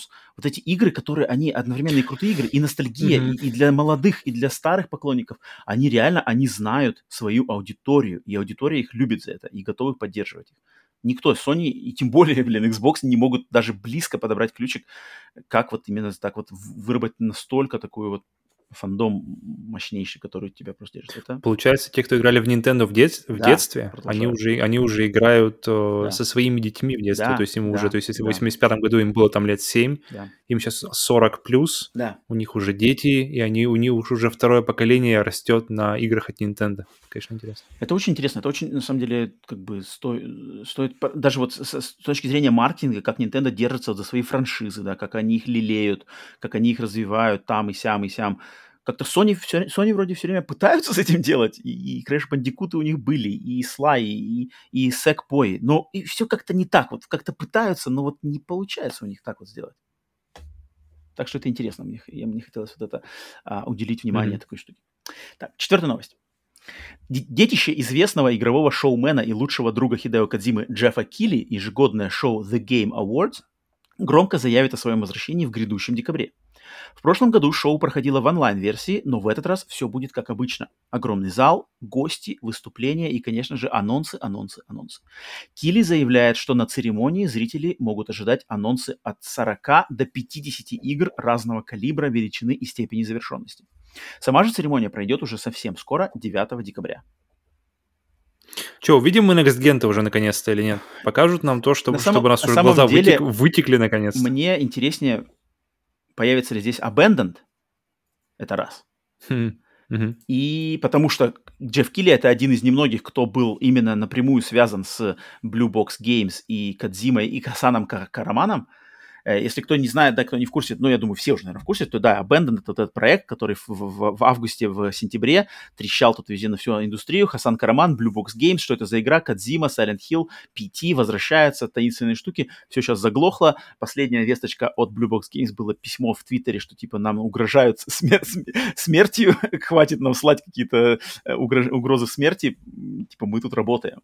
Э, Джефф Килли в свое время в августе или в, или в июле отвечал в Твиттере Твиттере прямо прямиком Хасану Карману, что типа он написал, что я общаюсь с Хасаном, отстаньте от него, Хасан нормальный парень, э, у Хасана для вас классные новости, поэтому где уж где, Abandoned и Blue Box появиться надо на Game Awards. Как, собственно, и Кадзиме, которые, в принципе, они у них какой-то там супер броманс скилли странный, который mm-hmm. тянется сколько лет. Так что Кадзиме появляться там с какой-то весточкой своего нового проекта, который, да, он пиарил. Это вот здесь. Я, я поэтому больше всего жду вот этого.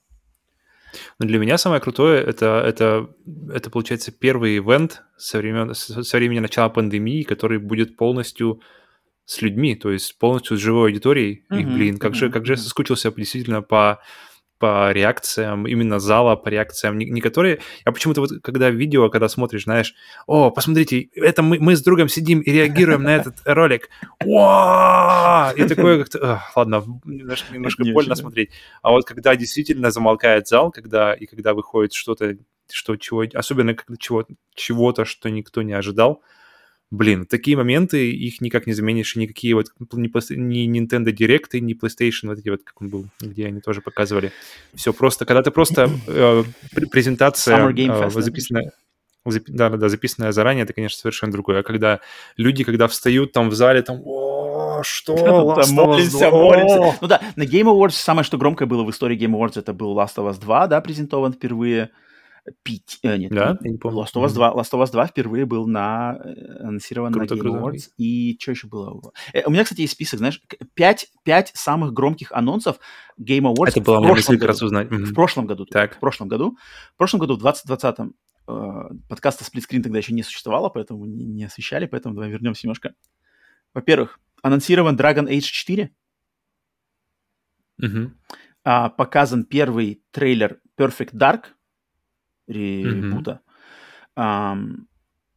Э, затем был показан Back for Blood. Mm-hmm. Анонсирован боец Сифирот в игру Smash Bros. И okay. анонсирован продолжение, что будет продолжена серия Mass Effect. Это был финальный анонс Game Awards. То есть это вот One mm, More вот Thing, вот, One More Thing вот в прошлом идет. году был Mass Effect. Mm-hmm. Так okay. что вот примерно такого калибра но Килли, в принципе, с каждым годом он все прогрессирует Game Awards. Там все как бы... Я помню самый первый Game Awards, когда он при, из, из, из, вырос из, значит, именно шоу стал Килли. Там было, конечно, все намного более, там что-то какой-то... Там именно, да, именно темп страдал, там, там, даже, там даже страдала просто техническая сторона, потому что какие-то микрофоны выключались, да, да, да, камеры да. какие-то не, не знали куда, режиссура именно всего происходящего, куда смотреть камере, кому куда смотреть, где, что мы уже здесь, а нет, мы там. И с каждым годом, да, это все оттачивалось, оттачивалось, поэтому все приятнее и приятнее. Прямо как какой-то подающий надежды подкаст, которому скоро будет год. И этот подающий надежды подкаст, я думаю, может сможет это все осветить ближе к делу 9 октября. Ну, мне кажется, Джефф Килли, то, как Джефф Килли продвигает и э, апгрейдит Game Awards, это отличный пример, ну, от, откуда можно вдохновиться и подражать, потому что тут видно прямо, как человек работает, вкладывается в это, и каждый год, каждый год выходит на, немножечко на новый уровень, на новый уровень, на новый уровень. Угу. Это и, и, и интересно, что действительно, то есть Game Awards, она прямо синонимична с Килли, что действительно видно, что он стоит за, да, за, да, за всеми да. ивентами, которые он да. продюсирует. Которые, Это даже да. как бы имея в виду там его странные замашки, подачу и фейс, все равно ему огромный респект, что он, видно, что он вкладывает душу в это дело. Да. Это точно. Так что ждем, ждем, ждем. Естественно, будем стримить 9 э, декабря. Все мечайте в календариках. Пятая новость. Если верить слухам, то новая игра про ежика Соника пойдет по стопам Legend of Zelda Breath of the Wild. Предварительное название этой игры Sonic Frontiers, что значит Sonic Рубежи, и в ней точно будет открытый мир. Глава студии Sonic Team Такаши Изука сказал, что он и его команда ориентируются не только на последнюю Зельду, но и на игру Sonic Adventure, которая вышла в 1998 году и стала первой полноценной 3D-игрой серии. Такаши надеется, что новая игра про Соника также освежающе подействует на всю серию и определит ее развитие на многие годы, как это сделала в свое время Sonic Adventure 1. Блин, так же просто взять и сделать игру похожую на Breath of the Wild. Стоит только сказать, что наша команда делает игру похожую на Breath of the Wild, но в ней будет Sonic, и все будет хорошо. И Ubisoft не дадут соврать, как это изи сделать, и как люди сразу же любят, моментально любят игру, которая сделана по, по мотивам Но на самом деле у меня, у меня что есть сказать по Сонику. Я за собой заметил, что вот чем я становлюсь старше, чем я больше как-то осмысленно смотрю на прошлое, тем меньше мне нравится Соник, тем меньше у меня уважения к Сонику, именно вот классическому Сонику. То есть э, игры, которые Sonic 1, 2, 3, Knuckles, я, я постоянно, э, как мы на каком-то стриме уже у нас была перепалка Хуй по этому поводу. да, давай, давай называй. Я, нет, я постоянно смотрю все более и более критично, особенно в сравнении с ее главным конкурентом, это серией Марио, которые выходили один в один, и они прямо в то время противоборствовались прямо вот versus у них был. И я все, все хуже и хуже, мне, мое мнение о серии Sonic в общем. Но, но, но, но, но, но, но, но. Genesis does, Genesis does, Genesis does. What Nintendo. И где теперь у нас творцы Genesis? Все мы знаем. А, а Nintendo он, мы он теперь в плюсе, он, а, Genesis теперь в плюсе дается в, в онлайн раздаче для Nintendo, где еще? Um, в общем, но, но, но, но, но, но, но, но. В защиту серии Sonic, которая не стандартная серия, не двухмерные платформеры, как раз-таки в защиту игры Sonic Adventure, которая была очень неплохая. Я играл в нее на Sega Dreamcast, и она была нормальная, особенно первая часть.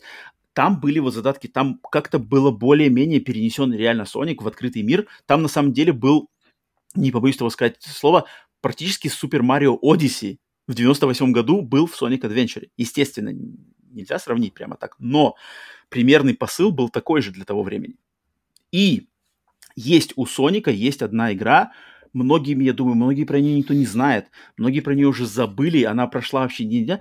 Это игра Sonic и что-то The Legend of Seven Rings для Nintendo DS. И это японская RPG, разработанная BioWare для Nintendo mm-hmm. DS про Соника. И она охрененная. Она крутая. То есть там пошаговые японские бои из японских РПГ, сюжет, атмосфера, э, более нестандартный геймплей, и она классная. Она на самом деле классная, она одна из лучших игр во франшизе Sonic. Э, я не помню точно название, Sonic The Legend of Ten Rings. Или, или, или какая-то Ten Ring Saga, что-то такое. От BioWare, от создателей Mass Effect, Dragon Age и всего этого, они сделали RPG для Nintendo DS во вселенной Соника, и она классная. И вот когда есть такие, как бы такие м- моменты, на которые они, может быть, отталкиваются. То есть, если у них идет Зельда, окей, классная Зельда, um, Sonic Adventure, первый, который тоже крутой, и, может быть, они еще вдохновляются именно RPG-шными играми, то у меня немножечко есть надежда, что вот следующей игрой Соника, что выйдет что-то годное. Хотя общий, общий как настрой к серии Sonic у меня достаточно такой сейчас уже такой, а, Sonic, ну что там, опять Sonic тут хотят вернуть нашли за кого Не, послед... У меня последнее, что я играл по Сонику хорошее, это была Sonic Mania. Это прямо ремикс, это лучшие хиты вот как раз-таки первых трех частей, а, где они полностью берут и, и, а, и арт, и они как-то хорошо это ставят с, с ног на голову, с головы на ног, на ноги. И все-все-все меняю. То есть, если, вы, если у вас хорошие воспоминания, хорошо помните игры из детства, как раз-таки первые три Соника. Скорее всего, вы хорошо их помните. На самом деле, игры Соника с Сеги это... А! то, то, то Sonic Mania как раз-таки, блин, она, она доставляет как надо. Она прямо... И она, по, по мне, Sonic Mania это лучший вообще э, двухмерный Sonic, потому что она, помимо всего прочего, она вставляет какие-то интересные элементы, которых раньше не было. И она с каждым уровнем, с каждой зоной, она как-то накидывает, накидывает и накидывает. Поэтому она продолжает, продолжает удивлять, продолжает механиками, поэтому интересно. Uh, ну, а по поводу от- открытого мира по Сонику, мне все время нравились арты, которые, знаешь, арты по... которые либо на бокс-арте сделаны были, либо, uh, то есть, uh, как называется, земля, mm-hmm. газон, mm-hmm. уходящий вдалеко. Если, если где-нибудь земля в разрезе, то видно, что она, знаешь, в клеточку все. Mm-hmm. И эти вот все кольца, которые уходят вдаль, блин, вот когда это смотрится, смотришь на иллюстрации, смотришь на эти арты, блин, это все смотрится круто. Когда начинаешь Но играть, нас... все там... Э, на, на, нет, нет, нет, насколько это возможно будет сделать, все кольца потерял. Классика. В 3D. Выскочил шип, и ты потерял все кольца, и Соник а упал. Не-не-не, ты, ты теряешь кольца, потом ты уже можешь хотя бы... Если у тебя хотя бы одно есть, ты не умрешь, поэтому ты можешь собрать еще парочку и дальше бежать.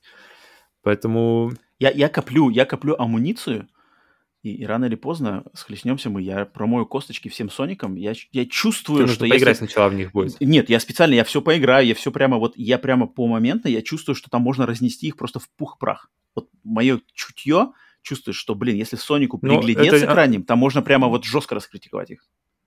Ничего не изменит для тех, кто любит Соника, на самом деле. Так же, как, как, как сказать, что чужие Al- Alien Covenant полное дерьмо, и оно ничего не изменит. Ну, тут Для нет, тебя. это не то. Поэтому- Это, это не то. Alien Covenant, он же, Не-не-не-не. он же не считается классикой, блин, кинематографа. Это просто нишевый проект. Соник считается так классикой или иначе, кинематографа- э, так или иначе, и- и- так или иначе. игра Если, если тебе что-то, как бы, особенно из детства идет, то это уже как бы сложно развернуть корабль.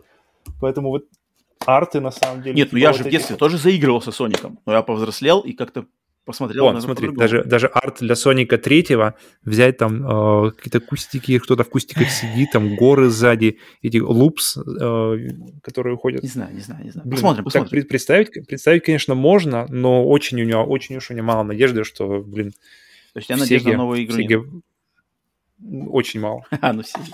Ну, к Сеге мы еще вернемся сегодня. Э, попозже. Так, э, следующая новость. Шестая. В честь дня N7, когда все поклонники отмечают величие серии игр Mass Effect, Electronic Arts опубликовали новый тизер, постер следующей части сериала. На плакате изображен огромный кратер своей формой, напоминающий голову представителя расы разумных машин Geth. Именно они были одними из главных злодеев первых трех частей Mass Effect. Все это дополняет над- надпись Mass Effect will continue. Mass Effect продолжится. К сожалению, больше никаких подробностей про игру неизвестно, так как она пока находится на самых ранних стадиях разработки.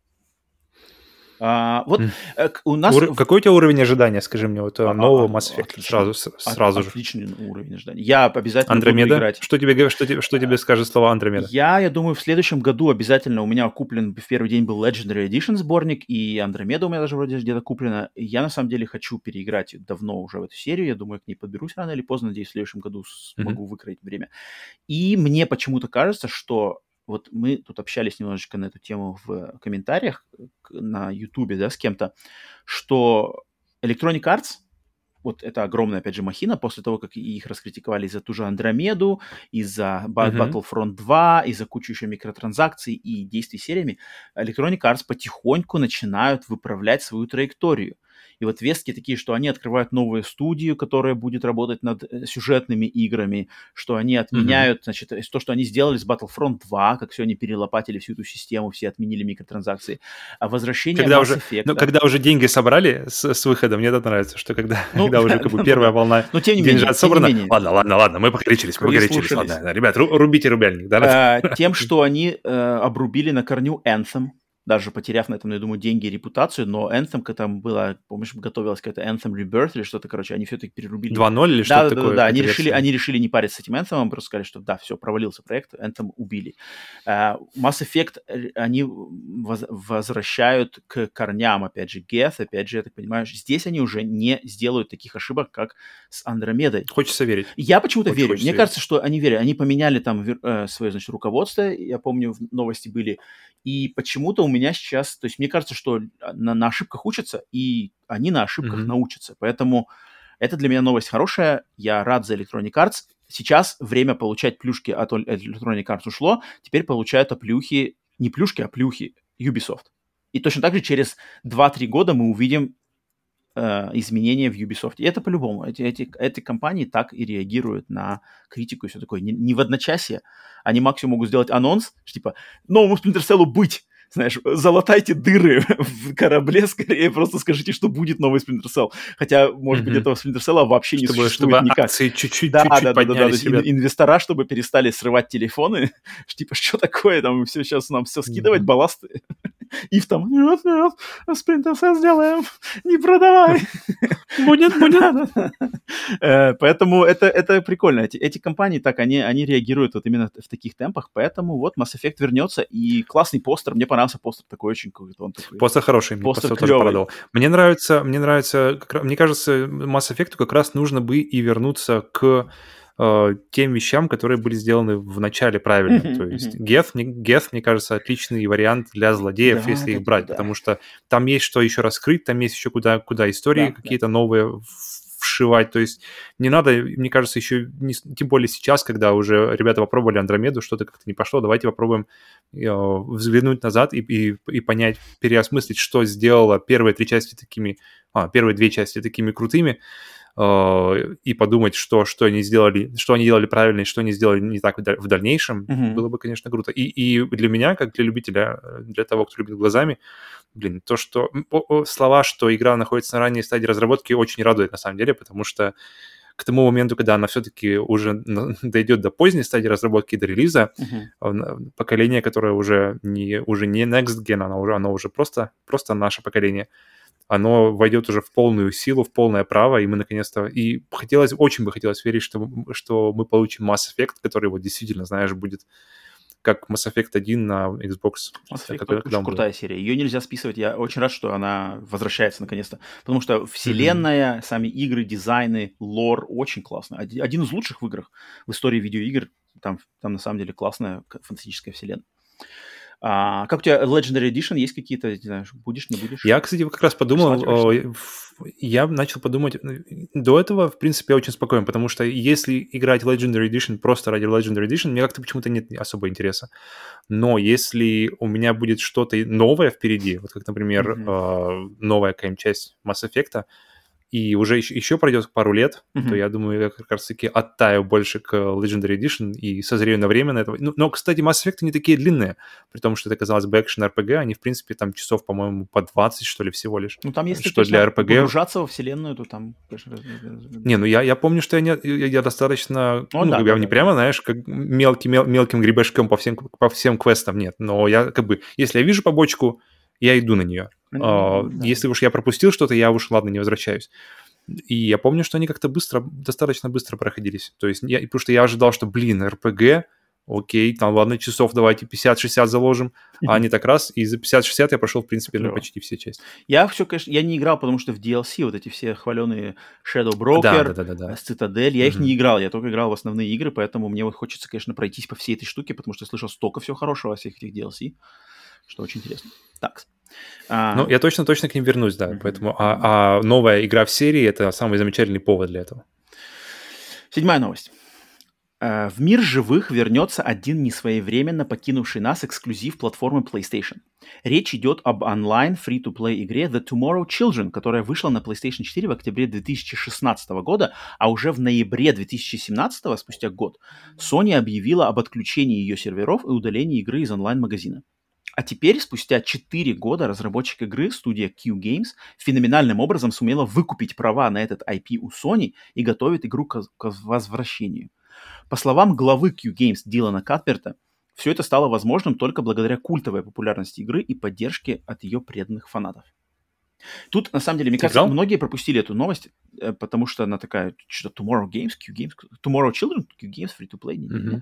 Но тут э, два момента, которые интересны. Во-первых, это то, что Sony продала IP кому-то. Это, это, это вообще так, такого вообще очень редко бывает, что такие компании, как Sony, Microsoft, кто-то, кто-то продают куда-то свой IP, отдают кому-то. Это вообще, это там, не знаю, на пальцах одной руки сложно пере, пере Это только Хитман, помню, да, из да, последнего да, такого.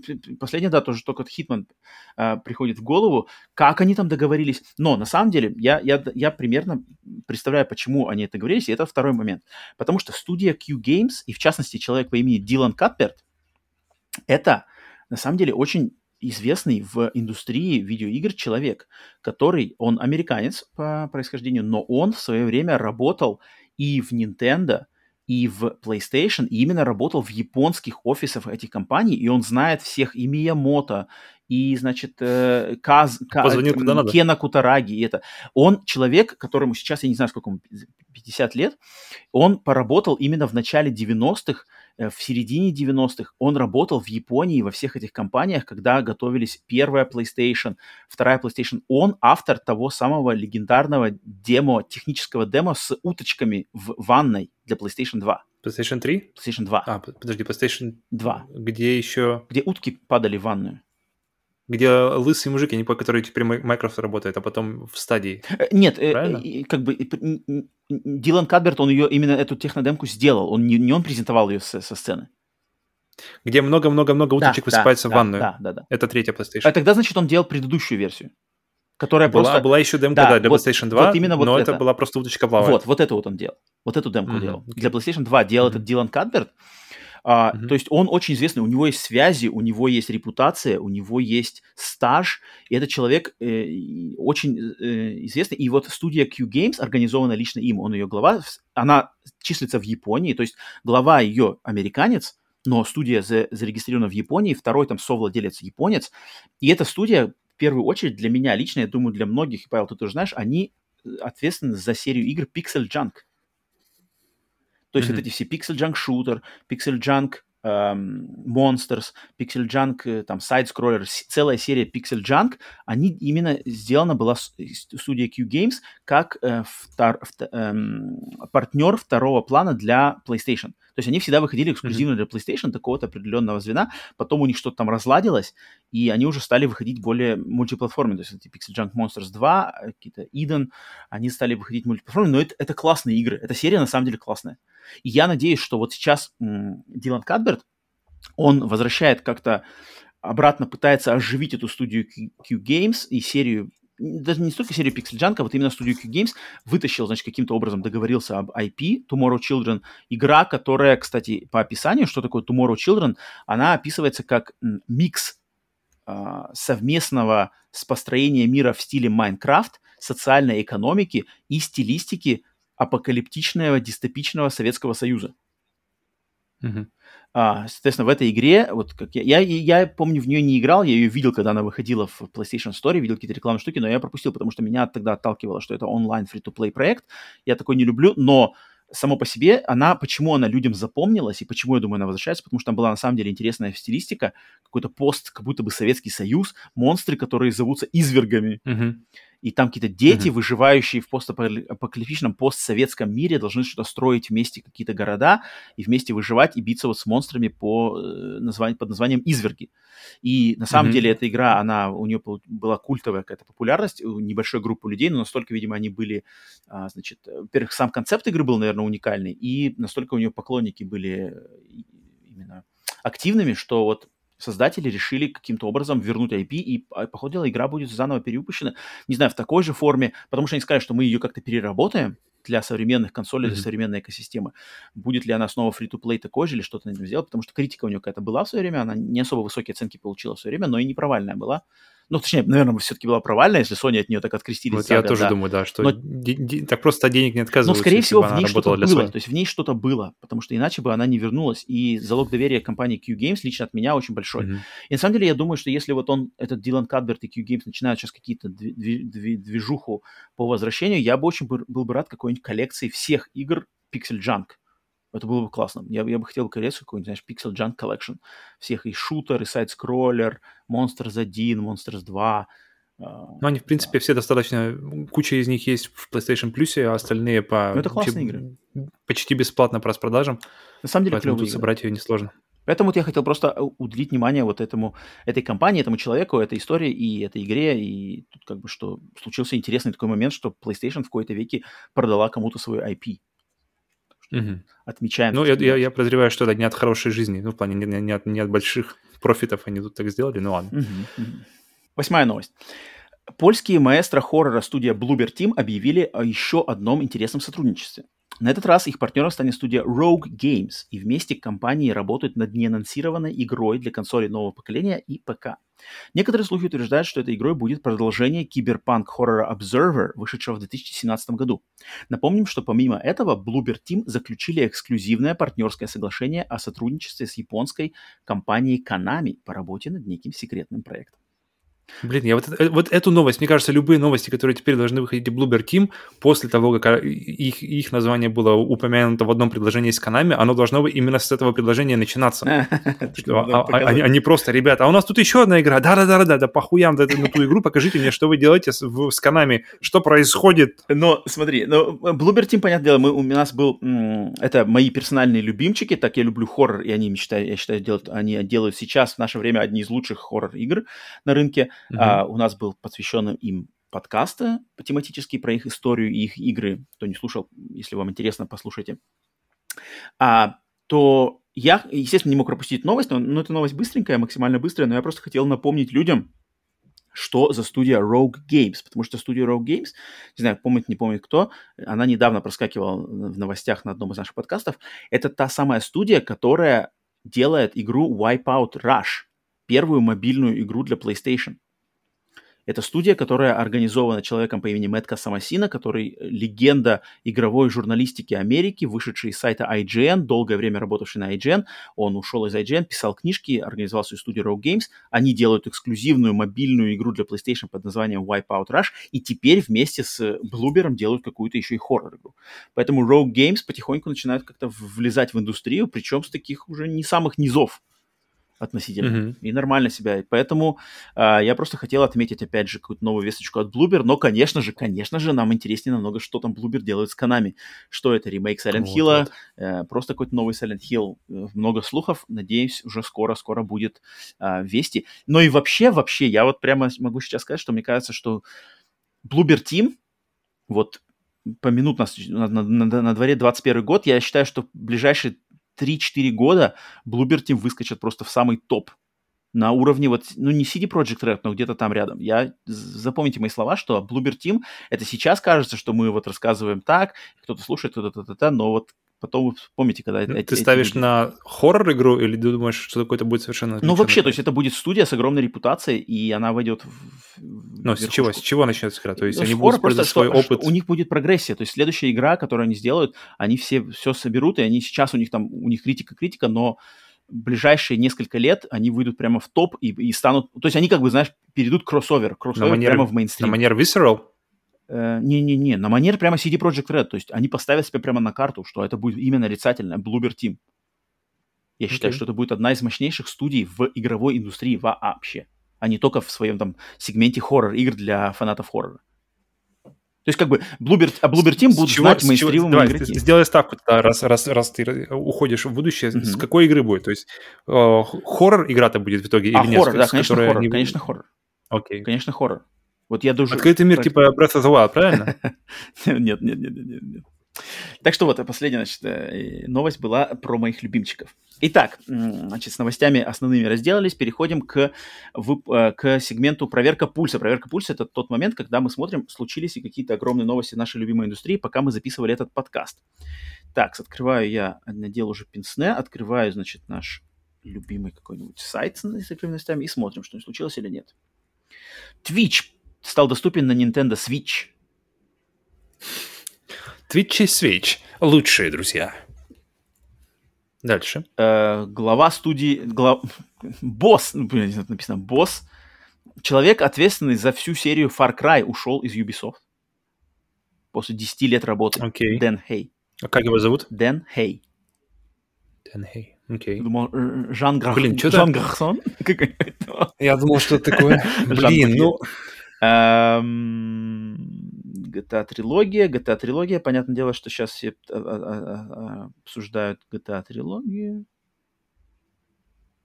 О, новые эксклюзивы от студии Obsidian и Compulsion Games для Xbox слиты. Ну-ка, ну-ка, ну-ка.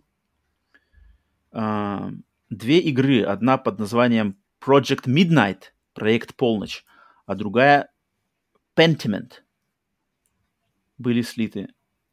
Uh, над Pentiment работает команда, которая раньше работала над Fallout New Vegas и Pillars of Eternity. Mm-hmm. С режиссером и э, с руководителем, который был руководителем игры Outer Worlds. Ну, то есть, наверное, не акшен от первого будет, лица будет, да? И будет, значит, RPG, детективной RPG, в которой игрокам предстоит выступить в роли сыщика в Европе 16 века. Mm-hmm. Okay. И, значит, э, надо будет как расследовать... У тебя, как у тебя к Европе 16 века душа лежит? Ну, это нормально, если это как бы э, Шерлок Холмс, это все какие-нибудь э, подворотни. А, игра будет, в игре будет ветвящаяся сюжетная структура и не будет боя. Вот не будет боя, мне нравится. Да, Блин, хорошо, если уж хорошо, теперь, да. если, если теперь игры, знаешь, где, где ты готовишь еду и раскладываешь, э, раскладываешь вещи по полкам, доставляют как надо, то давайте какие-нибудь игры, где от больших компаний без боя, потому что бой часто бывает просто ощущение Ну, это звучит нормально. Расследование в Европе 16 века прикольно. Как я это вижу. А, угу. а... Я, я вижу что-то подобное, наверное, как-то Disco Elysium, только... А, ну да, если, в принципе, это от создателей, которые делали Fallout New Vegas, Pillars of Eternity угу. и руководителя Outer Worlds, то тогда будет что такое массивнее, наверное, чем просто Sherlock Holmes. А, а студия Compulsion Games, которые сделали We Happy Few, они работают mm-hmm. над игр- экшен-игрой от третьего лица, события, которое будет происходить в темном фантастическом мире, в котором живут огромные магические существа. Игра будет чисто yeah. синглплеерной и будет рассказывать историю взросления главного персонажа с готическими оттенками, и также э, веяниями из юга Соединенных Штатов Америки. Нормально, тут что-то тут какой-то это... Так, еще раз. Солянка. Э, третье лицо, синглплеер, темный фантастический мир с огромными магическими существами, навеянный готи... Готи... готикой, ну, не игрой готикой, а готическим, значит, э, стилем и югом Америки. Соединенных Штатов Америки. То есть то, то что, в принципе, okay. с чем я знаком не понаслышке. Ну, ну, это как-то звучит... Там много вот у вас здесь как-то звучит... вокруг? Здесь... да. Ну нет, есть такой... Есть, есть то, что называется... Southern... Собор, Нэшвильский собор? Не, есть такой поджанр, значит, э, искусства, называется Southern Gothic. Это вот типа южная готика, это вот эти все Новый Орлеан, Вуду, болото, mm-hmm. аллигаторы, mm-hmm. ритуалы, вот это все. Это есть такое. Это на самом деле есть. Это известный такой нишевый поджанр. Okay, Юж, okay. Южная готика называется. А, ну, это звучит как-то более что-то какая-то. Э, тут надо видеть, да, тут, да. тут как бы. Вот первая игра, которая видеть. от э, Obsidian, это вот уже звучит интереснее. Ну, звучит более как. Так, окей, так, что еще, что еще было? Э, концерт десятилетия Starfield, э, Skyrim. Точно, сегодня же десятилетие Skyrim. Блин, 10 лет. Skyrim. Ху. Надо будет, да, хоть запустить, посмотреть так, ну, вроде, хотя бы на свой все, Давай еще, еще здесь гляну. Ну, Уважить старичка. Берешь, еще два года, и GTA 5 будет 10 лет. Так что. Так. А, все. Все, пульс проверен, пациент живой, больше ничего нет. Переходим к рубрике «Хватай, пока есть» рубрика, где мы советуем вам какие-то игры, которые продаются по хорошим ценам в цифровых магазинах э, Nintendo, Xbox или PlayStation. Я сегодня принес пару игр от на Xbox в Microsoft Store. Павел, что у тебя сегодня? У меня одна, давай начинай ты, я вставлю между, между Давай, твоими. первая от меня, и, кстати, обе игры, давай я даже обе даже выпалю сразу, потому что они обе прямо okay. тематические, схожи, и цена у них одинаковая, все такое. Это игры Rayman Legends и Child of Light. Потому что okay. на этой неделе у нас был выпуск, посвященный Ubisoft, и мы как раз-таки в этом выпуске, посвященном компании Ubisoft, а, очень-очень лестно отзывались о, этих двух играх. Rayman Legends — это последняя на данный момент игра из основной серии Rayman, а Child of Light — это игра, э, которая сделана на движке UbiArt Framework, и это просто два отличных представителя рисованных двухмерных игр. Рейман — это платформер музыкальный, с, классными с классными дизайнами уровней, визуальным стилем, музыкой, песнями, э, коопом. С кооперативной игрой. Да-да-да. Угу классно. До четырех человек, что редко. Лучший представитель, просто один из лучших представителей двухмерных платформеров последних, не знаю, 10-20 лет. Это без, без, точно без, без преувеличения, можно так сказать.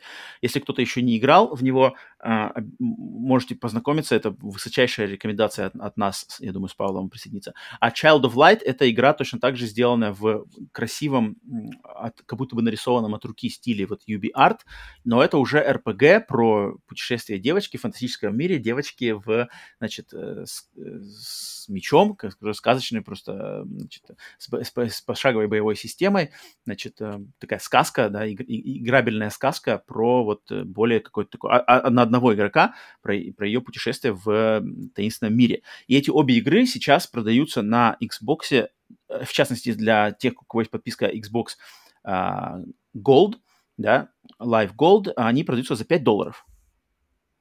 Реймон, Вдвоем. Реймон, не-не-не, каждый из них, каждый из них за 5 mm-hmm. долларов. Ну, да, нормально было. Rayman Legends 5 долларов, Child of Light чуть поменьше, чем 5 долларов, что-то 4,70, что-то такое.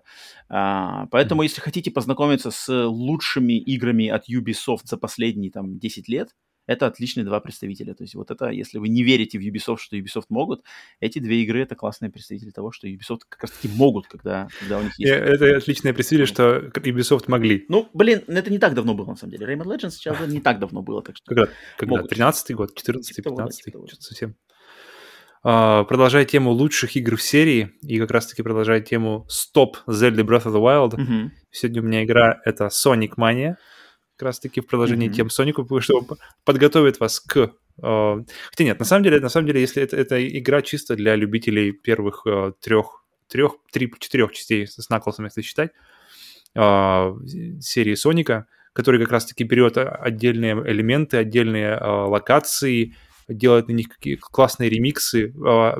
Самая, пожалуй, крутая музыка вообще в серии, она как раз-таки здесь. Здесь они берут когда ты слушаешь музыку в Sonic Mania, такое ощущение, что, блин, так она же такая была на Sega. А потом ты запускаешь, как она, как она была на Sega, и она была... Такое ощущение, что ты смотришь, знаешь, на, на картину, которая там пиксель-арт, mm-hmm. и та же картина, которая там как-нибудь уже отрисована интересно. Uh, и тут такая же история. Тут получи... и каждый Sonic, просто для контекста музыки, что каждая, а, каждый уровень Соника, он разбит на два акта, uh-huh. то есть на две, на две части. И это интересно здесь отражено в музыке, потому что в, перво, в первом акте вы играете в музыку, которая а, не ремикс, а которая типа ремастер, uh-huh. получается, оригинального трека Сеги. Uh-huh, uh-huh. А во втором музыке вы играете ремикс этого ремастера. И это, так работает на каждом. Okay. То, то есть ваши ваши любимые треки, они, они звучат изначально классно и по-новому. Например, это Hydra City, uh-huh. тема, которая меня прям вообще никогда не надоедает. И потом, когда на нее ремикс еще во второй, который тоже классно сделан, блин, это... А, а, тут музыка для меня отдельный момент в Сонике. Uh-huh. И, в принципе, все, что вы любите в Сонике, только, только еще плюс какие-то элементы, которые уже за, за, за время, в принципе, которое прошло Соника, тоже видены.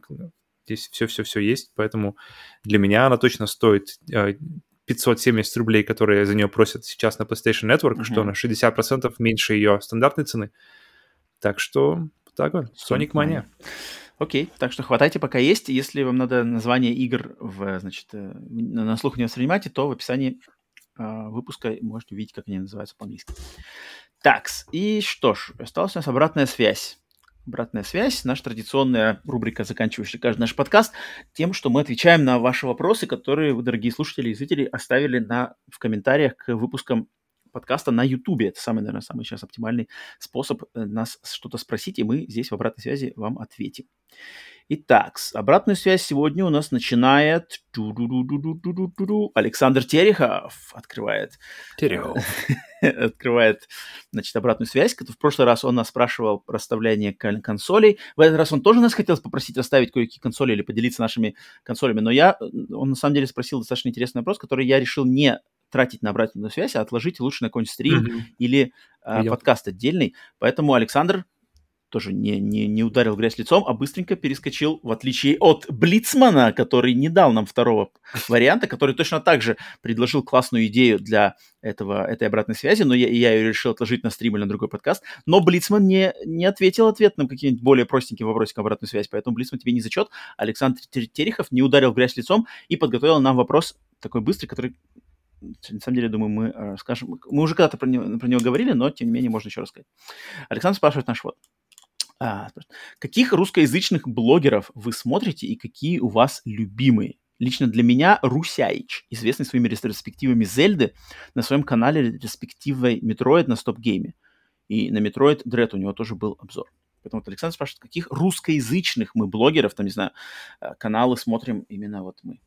Я, я давай я, я первый отстрелюсь, потому что mm-hmm. я могу сказать, что я не смотрю вообще никого из русскоязычных, кроме как вот именно профессионального интереса в плане там, э, когда что-то нас, наши слушатели нас спрашивают, какие-то ссылки кидают, там, естественно, Сергей Таран, какие-то люди, которые вот, с которыми мы пересекаемся непосредственно в создании нашего подкаста, да, но вот именно чтобы я до там создания подкаста сплитскрин или по, по ходу как-то кому-то что-то протеплел именно из русскоязычных, я вот, к сожалению, все еще не могу сказать, что я кого-то регулярно стал бы смотреть именно по личному интересу из, из я из англоязычных-то смотрю не так много, на самом деле. У меня уже просто есть пара-тройка любимых подкастов. У меня есть подкаст про игры, которые я люблю, есть подкаст про фильмы, есть подкаст просто про жизнь. И я вот их слушаю, они уже годами-годами. И даже новых-то я уже, в принципе, для себя не, не нахожу. Поэтому тут от меня я ничего не могу сказать. именно с личной стороны. Павел, что у тебя по этому поводу? У меня тоже не так много, на самом деле. И опять же, тоже как-то, наверное, исторически сложилось, что я слежу больше за англоязычными э, сайтами. Uh-huh. Я думаю, главная причина, что там обычно информация приходит быстрее, потому что просто, просто да. информацию нужно вообще как-то пере- И перевести. чаще из, переисто... из первоисточника, кстати. Потому что да, люди, да, ведущие, да, да, да. То есть, то есть... Да, да, люди, ведущие mm-hmm. подкасты англоязычные, они прямо напрямую могут спросить это у создателей игры, там, у представителей Sony, там, каких-то... Ну, спросить-то могут все, но им ответят, вот в чем разница. Ну да, да, тоже вариант. И Поэтому, поэтому у меня, на самом деле, первое, что сразу пришло в голову, это, ну, э, помимо киномана, который э, один, день, один день детства, э, и, самое главное, что серо, проклятие серого слоненка, mm-hmm, mm-hmm. мне сразу же прямо запал в душу, да, там прямо сразу же отдельное место. Э, но вообще, я помню, мне очень понравилась серия трудностей перевода, просто, в принципе, своей своей работы и своего какого-то тоже э, прошлого, что мне все время интересно, как, как делается перевод, и особенно в играх это то, что наше, то есть у меня какое-то перекрест, перекрестное вообще, как чего это делается, и трудности перевода, на, опять же, на, вот как раз-таки на, стоп, на Stop Game, целая серия по куче разных игр, отлично разобрана, отличный, отличный подход, грамотный к тому вообще, как перевод делается, о том, что, что требуется от перевода, и то, и, и, и понятное объяснение, почему вот этот перевод, который они берут а, для примера, не работает. Uh-huh. Очень классно. Uh-huh. Трудности перевода на стоп-гейм — это прямо отдельный у меня отдельный, отдельный point. Uh-huh. И э, смотрю, смотрю еще время от времени Pixel Devil, э, как раз-таки у него мне очень понравилась вообще серия, в принципе, Game Shelf очень приятная, про, э, про историю разных игр, типа Контры или там Uh-huh, uh-huh. Мегамен, например.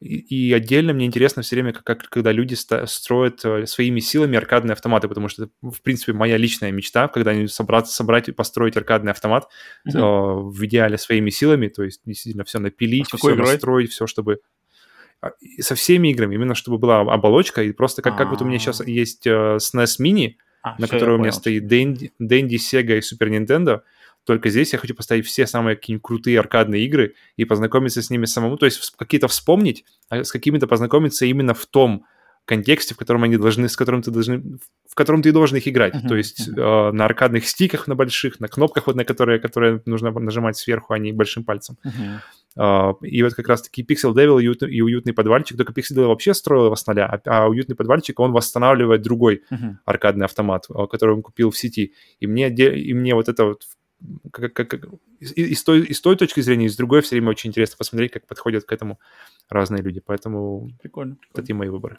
Но мы на самом деле, вот мне кажется, нам можно гордиться и хвастаться тем, что вот мы для своего подкаста именно, мне кажется, нашим слушателям и зрителям мы подаем информацию, ну не то что максимально, но как, как можно более близко, потому что, во-первых, я живу в Америке, и я всегда ссылаюсь на, при подготовке новостей и какой-то информации, я всегда ссылаюсь как можно ближе к какому-нибудь первоисточнику, то есть максимально там через одни руки оно прошло, может быть, я слушал на каком-то подкасте, или кто-то пере, пере значит, пере, какой-нибудь журналист американский, англоязычный, а, а, значит, на один шаг от первоисточника нам это передал.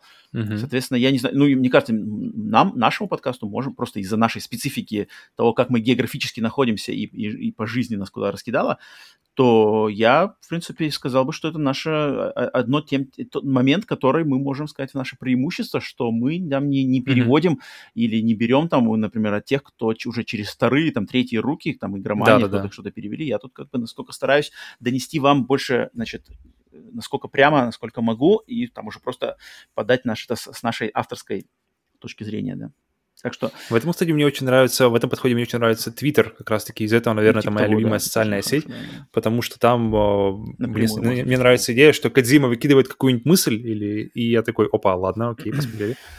И, то есть, я читаю, то есть, или, или ну, ну многие другие uh-huh, люди, uh-huh. люди, люди из Naughty Dog, например, которые выкидывают там какие-то мысли, например, по, я помню, мне понравилось что они писали про PlayStation 2 архитектуру, PlayStation 5 архитектуру, то есть тоже со своей, со своей колокольни. Ребята, то есть ребята максимально вовлечены, более чем Naughty Dog, я думаю, никто не вовлечен в создание их для PlayStation, yeah. учитывая, что у них ребята сидят, в принципе, технари, которые занимаются движками и всем остальным, поэтому интересно, интересно. А, Александр, спасибо за вопрос. Текс. Дальше второй вопрос от э, слушателя по имени Фикс, с никнеймом Фикс. Фикс. И он спрашивает, Роман и Павел, как вы думаете, с чем связано нехорошее положение студии Sega? и какие ша- шансы у Sega выйти из такого-то трудного положения? Блин, мне кажется, книжка э, «Консольные войны» как-то очень хорошо начинает показывать вообще, что было не так, что было сделано не так, когда, казалось бы, все было замечательно, когда ребята просто вытеснили Nintendo, а потом из-за череды неудачных каких-то событий, из-за каких-то моментов мискоммуникации с, между американской Sega, Sega, Sega of America, американской Sega, японской Sega, и как-то все одно к одному, и ты видишь, что, что эти все вещи, они привели, куда они привели сейчас. Во-первых, у меня поправка. Это, Sega это не студия. Sega это компания, которая и издатель, mm-hmm. и владелец студии, им принадлежат куча разных студий и в Японии, и в Европе, и в Америке, которые на них работают. Поэтому говорить так студии Sega, это, наверное, не очень хорошо, э, не очень корректно, да, поэтому я думаю, Фикс, наверное, может быть, отталкивался от прошлого нашего подкаста, где мы обсуждали супер игру, да, от Sega. Ну-ка, Павел, выдай. Угу. Супер игра! Да-да-да, вот которую все ждут, которая перевернет, значит, э, индустрию, и Sega там ага. держится на плаву только на обещаниях супер игр. А но да, если исторически смотреть, почему там Sega перестала делать консоли, то это, конечно, да, 90-е годы, борьба с Nintendo, Sega Dreamcast, ж не случилось. Но на самом деле, как у издателя и создателя игр в данное время, мы, опять же, на прошлом подкасте на новостном мы немножко там копали, mm-hmm. на самом деле не так все и плохо, потому что у Sega есть серия Якудза, которую они долгие годы прямо а, значит, э, лелеяли, тоже как-то ну, взращивали, взращивали, взращивали. Она потихоньку, потихоньку, потихоньку, и они смогли с помощью Якудза 0 и вот Like a Dragon как-то перевалить в мейнстрим.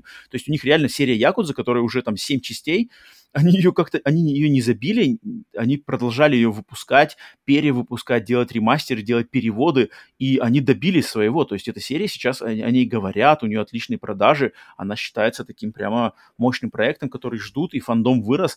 Я думаю, они, у них это одна из их, из их последних больших таких побед, это вот именно признание в мейнстриме, относительно мейнстриме серии Якудза.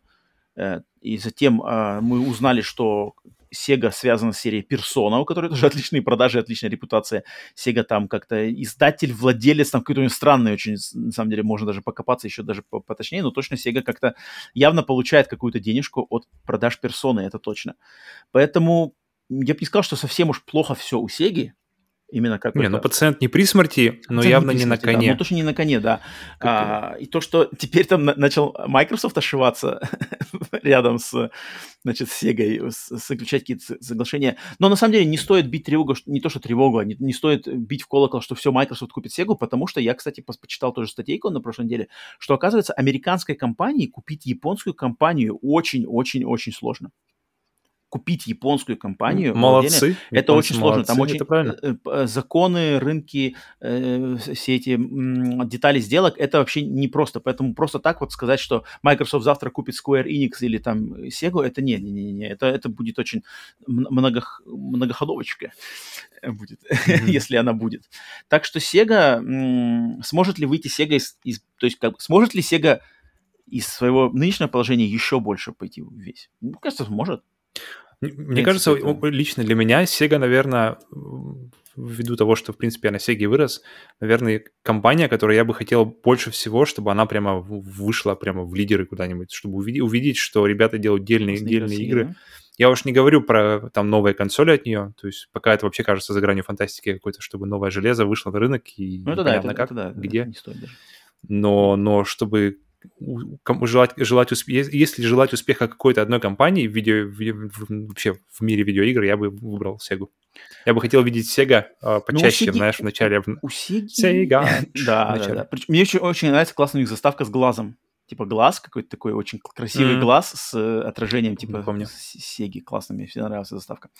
Um, у Sega на самом деле есть классные студии, что в, что в, что в Японии, что в, э, в Европе, э, и есть франшизы, IP у них есть классные, и в копилке, и IP, которые живые на данный момент, вот опять же я говорил, Якудза, э, и там стратегии, которые вот делали Creative Assembly, там Total War, да, вроде они делали Total War, вроде они, да? Mm-hmm. Это же Sega да, тоже да. издатели. Они, то есть у них есть, есть э, бренды, есть над чем работать. Главное вот... Ну, кстати, я, я помню, очень порадовался, когда увидел в Alien Isolation Sega.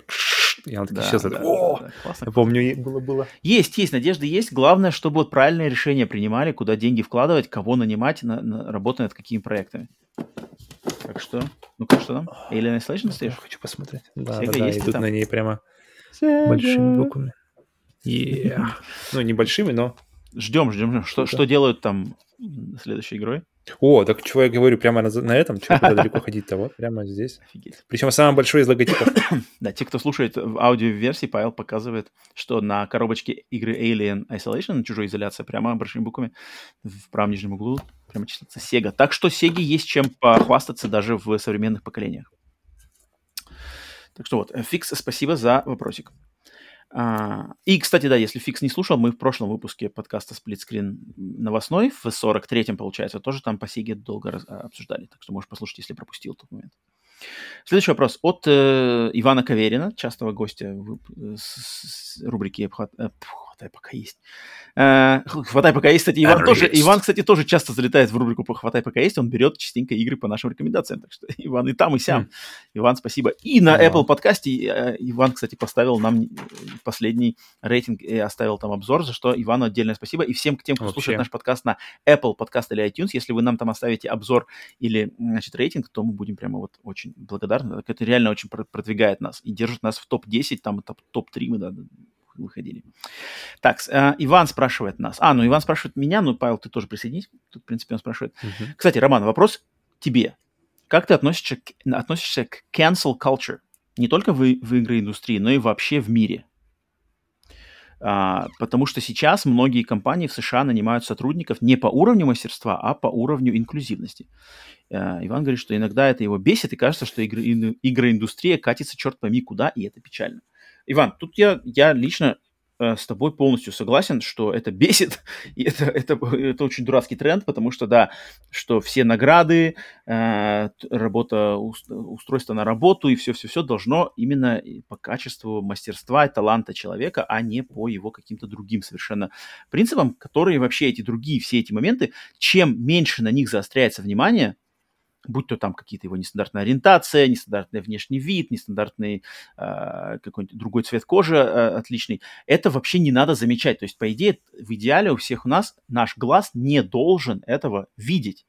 Я, я, на самом деле, в многих моментах, там, например, по тому же там, цвет кожи, что такое, я лично для себя могу сказать, что, ну, я, наверное, живу просто э, в обществе, в котором это более как-то э, все время заостряется на это внимание, поэтому я могу тоже сказать, что для меня я часто не вижу, то есть вот там Леон в фильме «Новый Resident Evil», что Леон, то он какой-то индус и все такое. Для меня, я просто этого не замечаю. Пока кто-то мне это не Значит, я, я вообще не замечаю, если ли он какой-нибудь вонючий индус, мне вообще все равно. Я вообще не вижу этого. Но тем не менее, я на самом когда люди вот начинают про это говорить, я такой, типа, блин, что, опять, опять какой-то. Но когда вот, вот, кстати, я хороший пример приведу о Uh, у нас будет скоро, значит, Супербол, я думаю, все знают, да, финал лиги, финал чемпи- чемпионата uh, национальной футбольной лиги. Я думаю, не все Амер... это знают. Ну, ну, я думаю, многие знают, что такое Супербол, что это, да, это финальная игра, финальный матч, финал uh, американского футбола, НФЛ, и лига, вот эта Супербол, он всегда знаменит тем, что у него есть halftime show. Halftime show — это концерт, выступление каких-то супер-мега-звезд, которое идет вот посередине игры между двумя таймами, да. И в этом году э, Супербол будет выступать полностью, будет, значит, э, представлен э, спектр артистов такого музыкального лейбла, как Interscope Records. А Interscope Records — это Доктор Дре, это Snoop Dogg, это Кендрик Ламар, это Мэри Джей Блайдж и это Eminem. И вот класс, то есть, блин, концентрация мега талантливого суперстар пауэр, ну просто зашкаливает капец. Это люди, которые для mm-hmm. хип-хоп музыки, для R&B музыки сделали, не знаю, больше, наверное, никто не сделал. Что ты сделал для хип-хопа в вот. свои годы? Они сделали все. Тебе. Они сделали просто все. Все по-своему легендарные, без каких-либо. И, и старая школа Доктор Снуп Дог, и новая школа Кендрик Ламар, и женщина Мэри Джей Блайдж, и Эминем, который, ну, просто, блин, лучший рэпер в истории, да, а, самый продаваемый. И вот я только могу по это порадоваться. Но даже с американской нашей стороны вылезают люди, причем люди, которые относятся именно к, э, э, к чернокожему населению Америки, которые говорят, о, ну наконец-то, теперь черных у нас больше, а Эминема взяли вот именно как token white guy. То есть, типа, как раньше все время у нас в фильмах, значит, есть для галочки чернокожий персонаж, то теперь у нас наконец-то есть для галочки белый чел на этом выступлении. И вот когда люди, которые вроде бы и против расизма, и против вот этих всех штук, они начинают пере, перегибать палку в другую сторону, и это, это становится тем же самым расизмом, я просто сижу, ну зачем, зачем, зачем, зачем, давайте скажем, насколько классные, блин, и легендарные люди, насладимся этим, и они все это превращают вот это вот, это, короче, около, точнее, вообще не относящиеся никак к этому, и только, наоборот, пропагандируют дальше, чтобы люди, был раскол у людей, чтобы все друг друга причисляли к, там, к цвету кожи, какого-то та-та-та, и все друг друга хейтили, и все друг друга, значит, это, блин, меня это раздражает. Я надеюсь, что, что, на нашем веку как-то все-таки мировое общество это, это перейдет и перестанут где не попадя, блин, уделять этому внимание. Поэтому, Иван, э, да, ты, я, я поддерживаю полностью тебя, что это мне неприятно, когда вот, да, какие-то факторы, которые не должны играть, э, воспринимаются и вклиниваются, mm-hmm. значит, в беседу. Павел, есть тебе что-то добавить от себя в этом плане? В работе, в работе я никогда не сталкивался с этим лично, потому что понятно, что в России у нас особо э, разнообразия uh-huh, uh-huh, uh-huh. нет. Поэтому, но в кино, в кино постоянно обращаю внимание, но, то, но именно на сценах, где это очевидно, просто режет глаз. Например, вот я, мы с тобой уже говорили, по-моему, несколько раз на этот, на этот счет. Uh-huh, uh-huh. У меня все время первый пример — это «Красавица и чудовище» новое с э, Эммой, Эмма Уотсон, ее зовут, да, из, из «Гарри Поттера», uh-huh, которая... Uh-huh а, и там, там есть какие-то моменты, то есть ты смотришь, это такой э, тради традиционный какой-то на вид город того времени, а, европейский, и вдруг выскакивают э, чернокожие ребята в паричках вот этих вот напудренных, и что-то начинают там либо танцевать, либо рассказывать, и у меня сразу же это реже, потому что, ну что, вот, вот не могло вот такого быть в это время, чтобы черному могли даже подержать паричок дать, не то что, как бы, не то что. Поэтому в, этом плане мне нравится, как делает Тарантино. Он, он, он прямо вот отлично. То есть он, он черных ставит на, на, как бы на, на те места, где они были исторические, и показывает это с какой-то долей достоверности. И ты смотришь, и у тебя нет, нет, у меня, по крайней мере, лично нет никакого, знаешь, когда их называют нигерами, тебе это не режет слух, потому, ну, потому что это так и есть, потому что так, так это и было. Как бы их, их кнут, кнутами э, да, да конями забивали, вот за собаками рвали. Uh-huh. И это, это нужно показывать, это нужно, потому что, блин, если показывать, что, оказывается, черные носили парички, а так ничего и не было, ничего как бы, и ничего не расстраивается, то вон в паричках ходили как бы в 16 веке. Ну, блин, Все ну, хорошо ну, же было. Красавица чудовище а... у тебя пример, конечно, не, не совсем корректный, потому что это сказка. Там все возможно. Но я помню... Мы, мы с тобой уже говорили ну, про это. Если кто хочет, извините, да, да, прыгните. Да. Был, да, да, был выпуск, где Резидент Evil... Но как Тарантино... Или а. у меня недавно хороший пример был, как раз-таки, в, как показалось, что хороший пример замены э, в Дюне, где персонаж, который э, помог, помогает помогает, пере, пере, получается, Атредисом как бы обосноваться в этом, mm-hmm. в этом месте, которое по, по книге это мужчина-персонаж, а по фильму женщина. И женщина в этом контексте вполне себе убедительно смотрится, она не портит никаким местом э, картину.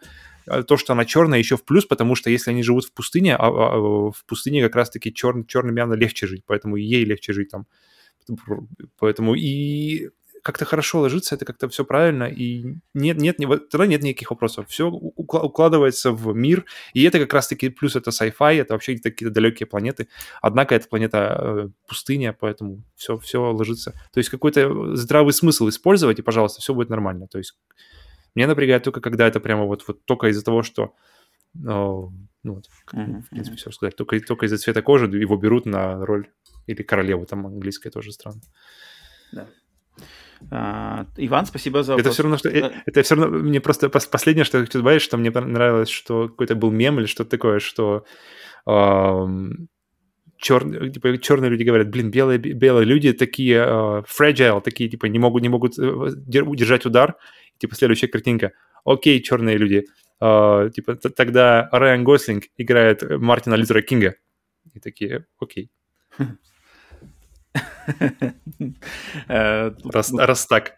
Ну, такого, ну, это, такого я думаю, не будет долго. Ну, хотя, блин, э, этот Хэмилтон, мюзикл Хэмилтон есть, вот там, там, в принципе, похожий подход. А, Иван, спасибо за такой вопрос. Ну, блин, это на самом деле глубокая тема. Тут как бы можно, я бы, я на самом деле пообщался бы э, плотно бы на каком-нибудь стриме про это, потому что тут есть что рассказать и поговорить. Не все так просто. Короче, здра- обратный, здравый обратный... смысл просто какой-то нужен работать, работать во, во всем. Ну, тут, и... тут, тут помимо здравого смысла тоже много всего есть. И историческое, и культурное, и социальные всякие штуки. Это глубокая тема. А, так, и последний наш вопрос у нас в этой обратной связи от Ноупчана. С прошлого выпуска еще осталось. У него Ноупчана было три вопроса на прошлый выпуск. С одним вопросом мы разделались в прошлый раз. Осталось два. Предлагаешь еще с одним разделаться в этом выпуске, еще один оставить на следующий. Поэтому, Павел, предлагаю тебе какой? Первый или второй сегодня? Давай идем с конца. Второй. Так, окей. А, второй вопрос от Ноучана был такой. Как вы впервые вообще узнали и поиграли в Metal Gear Solid – и как ощущалась игра для вас в то время? Э, Metal Gear Solid, э, тут Нопчан наверное, имеет в виду серию Metal Gear в общем. Я не знаю, имеет в виду именно Metal Gear Solid или, или Metal Gear серию вообще. Потому что я познакомился, если я про себя буду говорить, то я познакомился с Metal Gear, конечно же, еще с Metal Gear, который был на Dendy и на Nintendo Entertainment System, на NES в 90-е. Он вышел-то в 80-х, но я познакомился в 90-е. Я познакомился с ней, играл в нее там. Uh, и уже знал и, и Снейка, и Биг Босса, и Metal Gear, все это, все это, все это. И потом только был удивлен, что вау, ничего себе, игра-то это существует дальше, и новая часть на PlayStation 1 а потом оказалось, что это моя самая любимая игра в истории, а, то, конечно же, вот я впервые познакомился, значит, с той игрой на Денди, затем Metal Gear Solid. Metal Gear Solid, первая именно часть, это моя любимая игра вообще за всю мою жизнь, и она мне просто перевернула мое сознание э, и представление о том вообще, на что способны видеоигры, на что способна креативная мысль в гейм-дизайне, на, на примере того, что там сделал Хидео Кодзима, и про Metal Gear Solid как про серию. Ну, про серию-то ладно, еще там есть, там есть еще плюсы-минусы и падения и взлеты, но именно Metal Gear Solid первая, которая, с которой, да, если, если то тут у меня ничего кроме дифирамбов я петь не могу. Павел, ты что скажешь? Я помню, я тогда играл на ПК, уверенно. То есть это был 90 такой, 98-99 год. Это было где-то, получается, в районе Half-Life 1. И я помню, то есть я помню, видел где-то то ли трейлеры, то ли какие-то, то есть на каком-то, скорее всего, диске с какими-то журналом, потому что интернета тогда не было. И я помню, что когда, когда Metal Gear мне понравилось, то есть самое первое, что я, на что я обратил внимание, это крутые углы камеры. То есть смотришь, и, и какая бы сцена ни была, то есть что, что, что не за, и, будь то заставка, будь то геймплей, везде камера как-то классно стоит. То есть просто сверху он при, прижимается к стене, камера меняется так, чтобы ты видел и его, и то, что находится за стеной. Максимальный, везде максимальная кинематографичность. Mm-hmm. Он залезает, он залезает куда-нибудь под uh, какой-нибудь ящик, камера меняется от, от, от глаз, и ты уже видишь, видишь uh, ноги врагов, как-то все меняется. И постоянно, постоянно, постоянно uh, подкидывались какие-то классные углы, и меня заинтересовало, на самом деле, первое вообще, что меня заинтересовало в этой игре, это именно, что, блин, это какая-то нереальная кинематографичность, а, которая до этого я вообще не помню. По-моему, не было до этого такого прямо вот уровня, чтобы каждый угол был вымерен так, что чтобы максимально эпично подать происходящее. Поэтому после этого я взял какой-то, помню, диск, уже какой, как называлась э, для первой части допол... с дополнениями версия? Substance? Subsistence? Интеграл. Subsistence вторая. Для первой части интеграл. интеграл. Вот, и вот, вот я взял какую-то что-то вроде этого и поиграл, да. То есть, но я не помню, чтобы она прямо мне взорвала мозг. Я по по по поиграл, поиграл, но я, по-моему, вернулся к ней уже какое-то время спустя, уже так с, с осознанным. Подожди, ты, у меня ты, ты перед, что-то перед Metal Gear 4 проходил у меня ее, и там не мог победить Metal Gear Rex, что самый, наверное, позор в твоей геймерской жизни. Когда ты психанул, типа, mm-hmm. Metal Gear Rex не могу победить, все, пройди мне. Нахуй мне эта игра нужна, вообще говно галимое. Не, я... Это классика Павла. А, это надо, кстати, я вспомнил. За то, что ты не смог победить Metal Gear Rex, Metal Gear Solid. Да, за то, что ты судишь э, игру Breath of the Wild, не играя в нее, это как бы... Это вообще не то. Я не сужу. Вообще, конечно, а Breath of the Wild я все время говорю, что это крутейшая игра. вообще не касается, это вообще не про меня. То есть, подожди, то есть я должен говорить, что она отстой, что ли? Я же ни разу, я ни разу не сказал, что Breath of the Wild отстой. Я все время говорю, что это игра Или, или, или, или рассказывая о Super Mario Odyssey, насколько я там что, не играю даже мне. Я тоже говорю, что это отличная игра. Ну, не играл в нее. Ты сравниваешь, ты говоришь не хуже, чем Mario Odyssey, должен... не, играя, не играя в Mario Odyssey. Нет, я играл в нее, я просто не прошел. Но, тем не менее, ты съехал, ты съехал с того, что ты не победил Metal Gear Rex. Мы говорили о Metal Gear да, Solid, да. Научан нам тему задал. Все-все-все, припомните, припомните, кто тут у нас не проходил Metal Gear Rex. За кого я бил, за кого я стингерами стрелял в пасть Рексу. Подожди, во-первых, это был не первый раз, когда играл Metal Gear. И ну, если, если тебя заебывает... А? Ну, ты не проходил же его. До этого нет, до, mm-hmm. до этого проходил его. До этого проходил, но, но не у тебя. И не совладал... Подожди, а потом, когда ты играл, у меня не совладал с Metal Gear Rex? Что, как это так? Просто я надоело его играть, все, как бы, сколько можно. Я знаю, что будет дальше, просто зачем мне его дрочить, если я знаю, что будет дальше, просто как бы давей, посмотрим заставку и, пойдем, и будем жить дальше. Же сложный. А? Он же не сложный. Да. Э, в комментариях напишите, считаете ли вы, что Metal Gear Rex в Metal Gear Solid первом это сложный босс или нет? Да, давай, давай что-нибудь вспомню какой-нибудь этот. Нормально, нормально. А, так, вот, вот наши мысли по Metal Gear Solid. Но, Пчан, спасибо за вопрос. Э, на следующем подкасте отметим на твой оставшийся третий вопрос, так что можешь готовить новые. А, все, разделались с обратной связью. Если вам хочется, чтобы мы ответили на какие-то вопросы, вопросы, оставляйте свои комментарии к выпускам э, нашего подкаста на YouTube. Это самый лучший способ сейчас до нас достучаться, и мы обязательно ответим. Если, ну, если хороший будет вопрос, а может быть, заберем, если он будет супер хороший, заберем прямо как на тему к подкасту или к стриму. Так что вот. Все, э, сворачиваем лавочки, с, заканчиваем этот выпуск, знаменательный выпуск э, в истории нашего подкаста, потому что сегодня, еще раз напомню, был открыт э, с, э, музей подарков Split Screen. Его открыл Андрей Ван Панчман. Андрей, тебе еще раз значит, огромное спасибо за подарки, за посылку. Класс, класс, класс. Да, нереально. Спасибо, да. Всем остальным спасибо за прослушивание, где бы вы нас не слушали, на аудиосервисах, э, Яндекс, э, Яндекс подкасты, Яндекс музыка, Deezer, Overcast, Apple iTunes. Если слушаете в Apple, поставьте нам, пожалуйста, рейтинг и а, оставьте обзорчик, будем очень признательны. Также и Spotify, наши подкасты. Наши подкасты доступны везде. И если, конечно, наш вы смотрите и слушаете на YouTube, то вам тоже там привет, оставьте комментарий, лайк, подписку и все такое. А, поэтому всем, значит, э, хорошего времени суток. Загляните на наши, кстати, э, социальные сети, телеграм-канал, все ссылки, значит, все интересное, все ссылки в описании либо выпуска, либо подкаста. В общем, присоединяйтесь где угодно, и у нас контент течет по всем просто каналам. Так что все. А, значит, до скорых встреч. Павел, тебе спасибо за твое время. Приятного вечера. Ага. И всем остальным, конечно же, продолжайте играть в игры, а не в консоли, а не то с вашей головой случится вот это.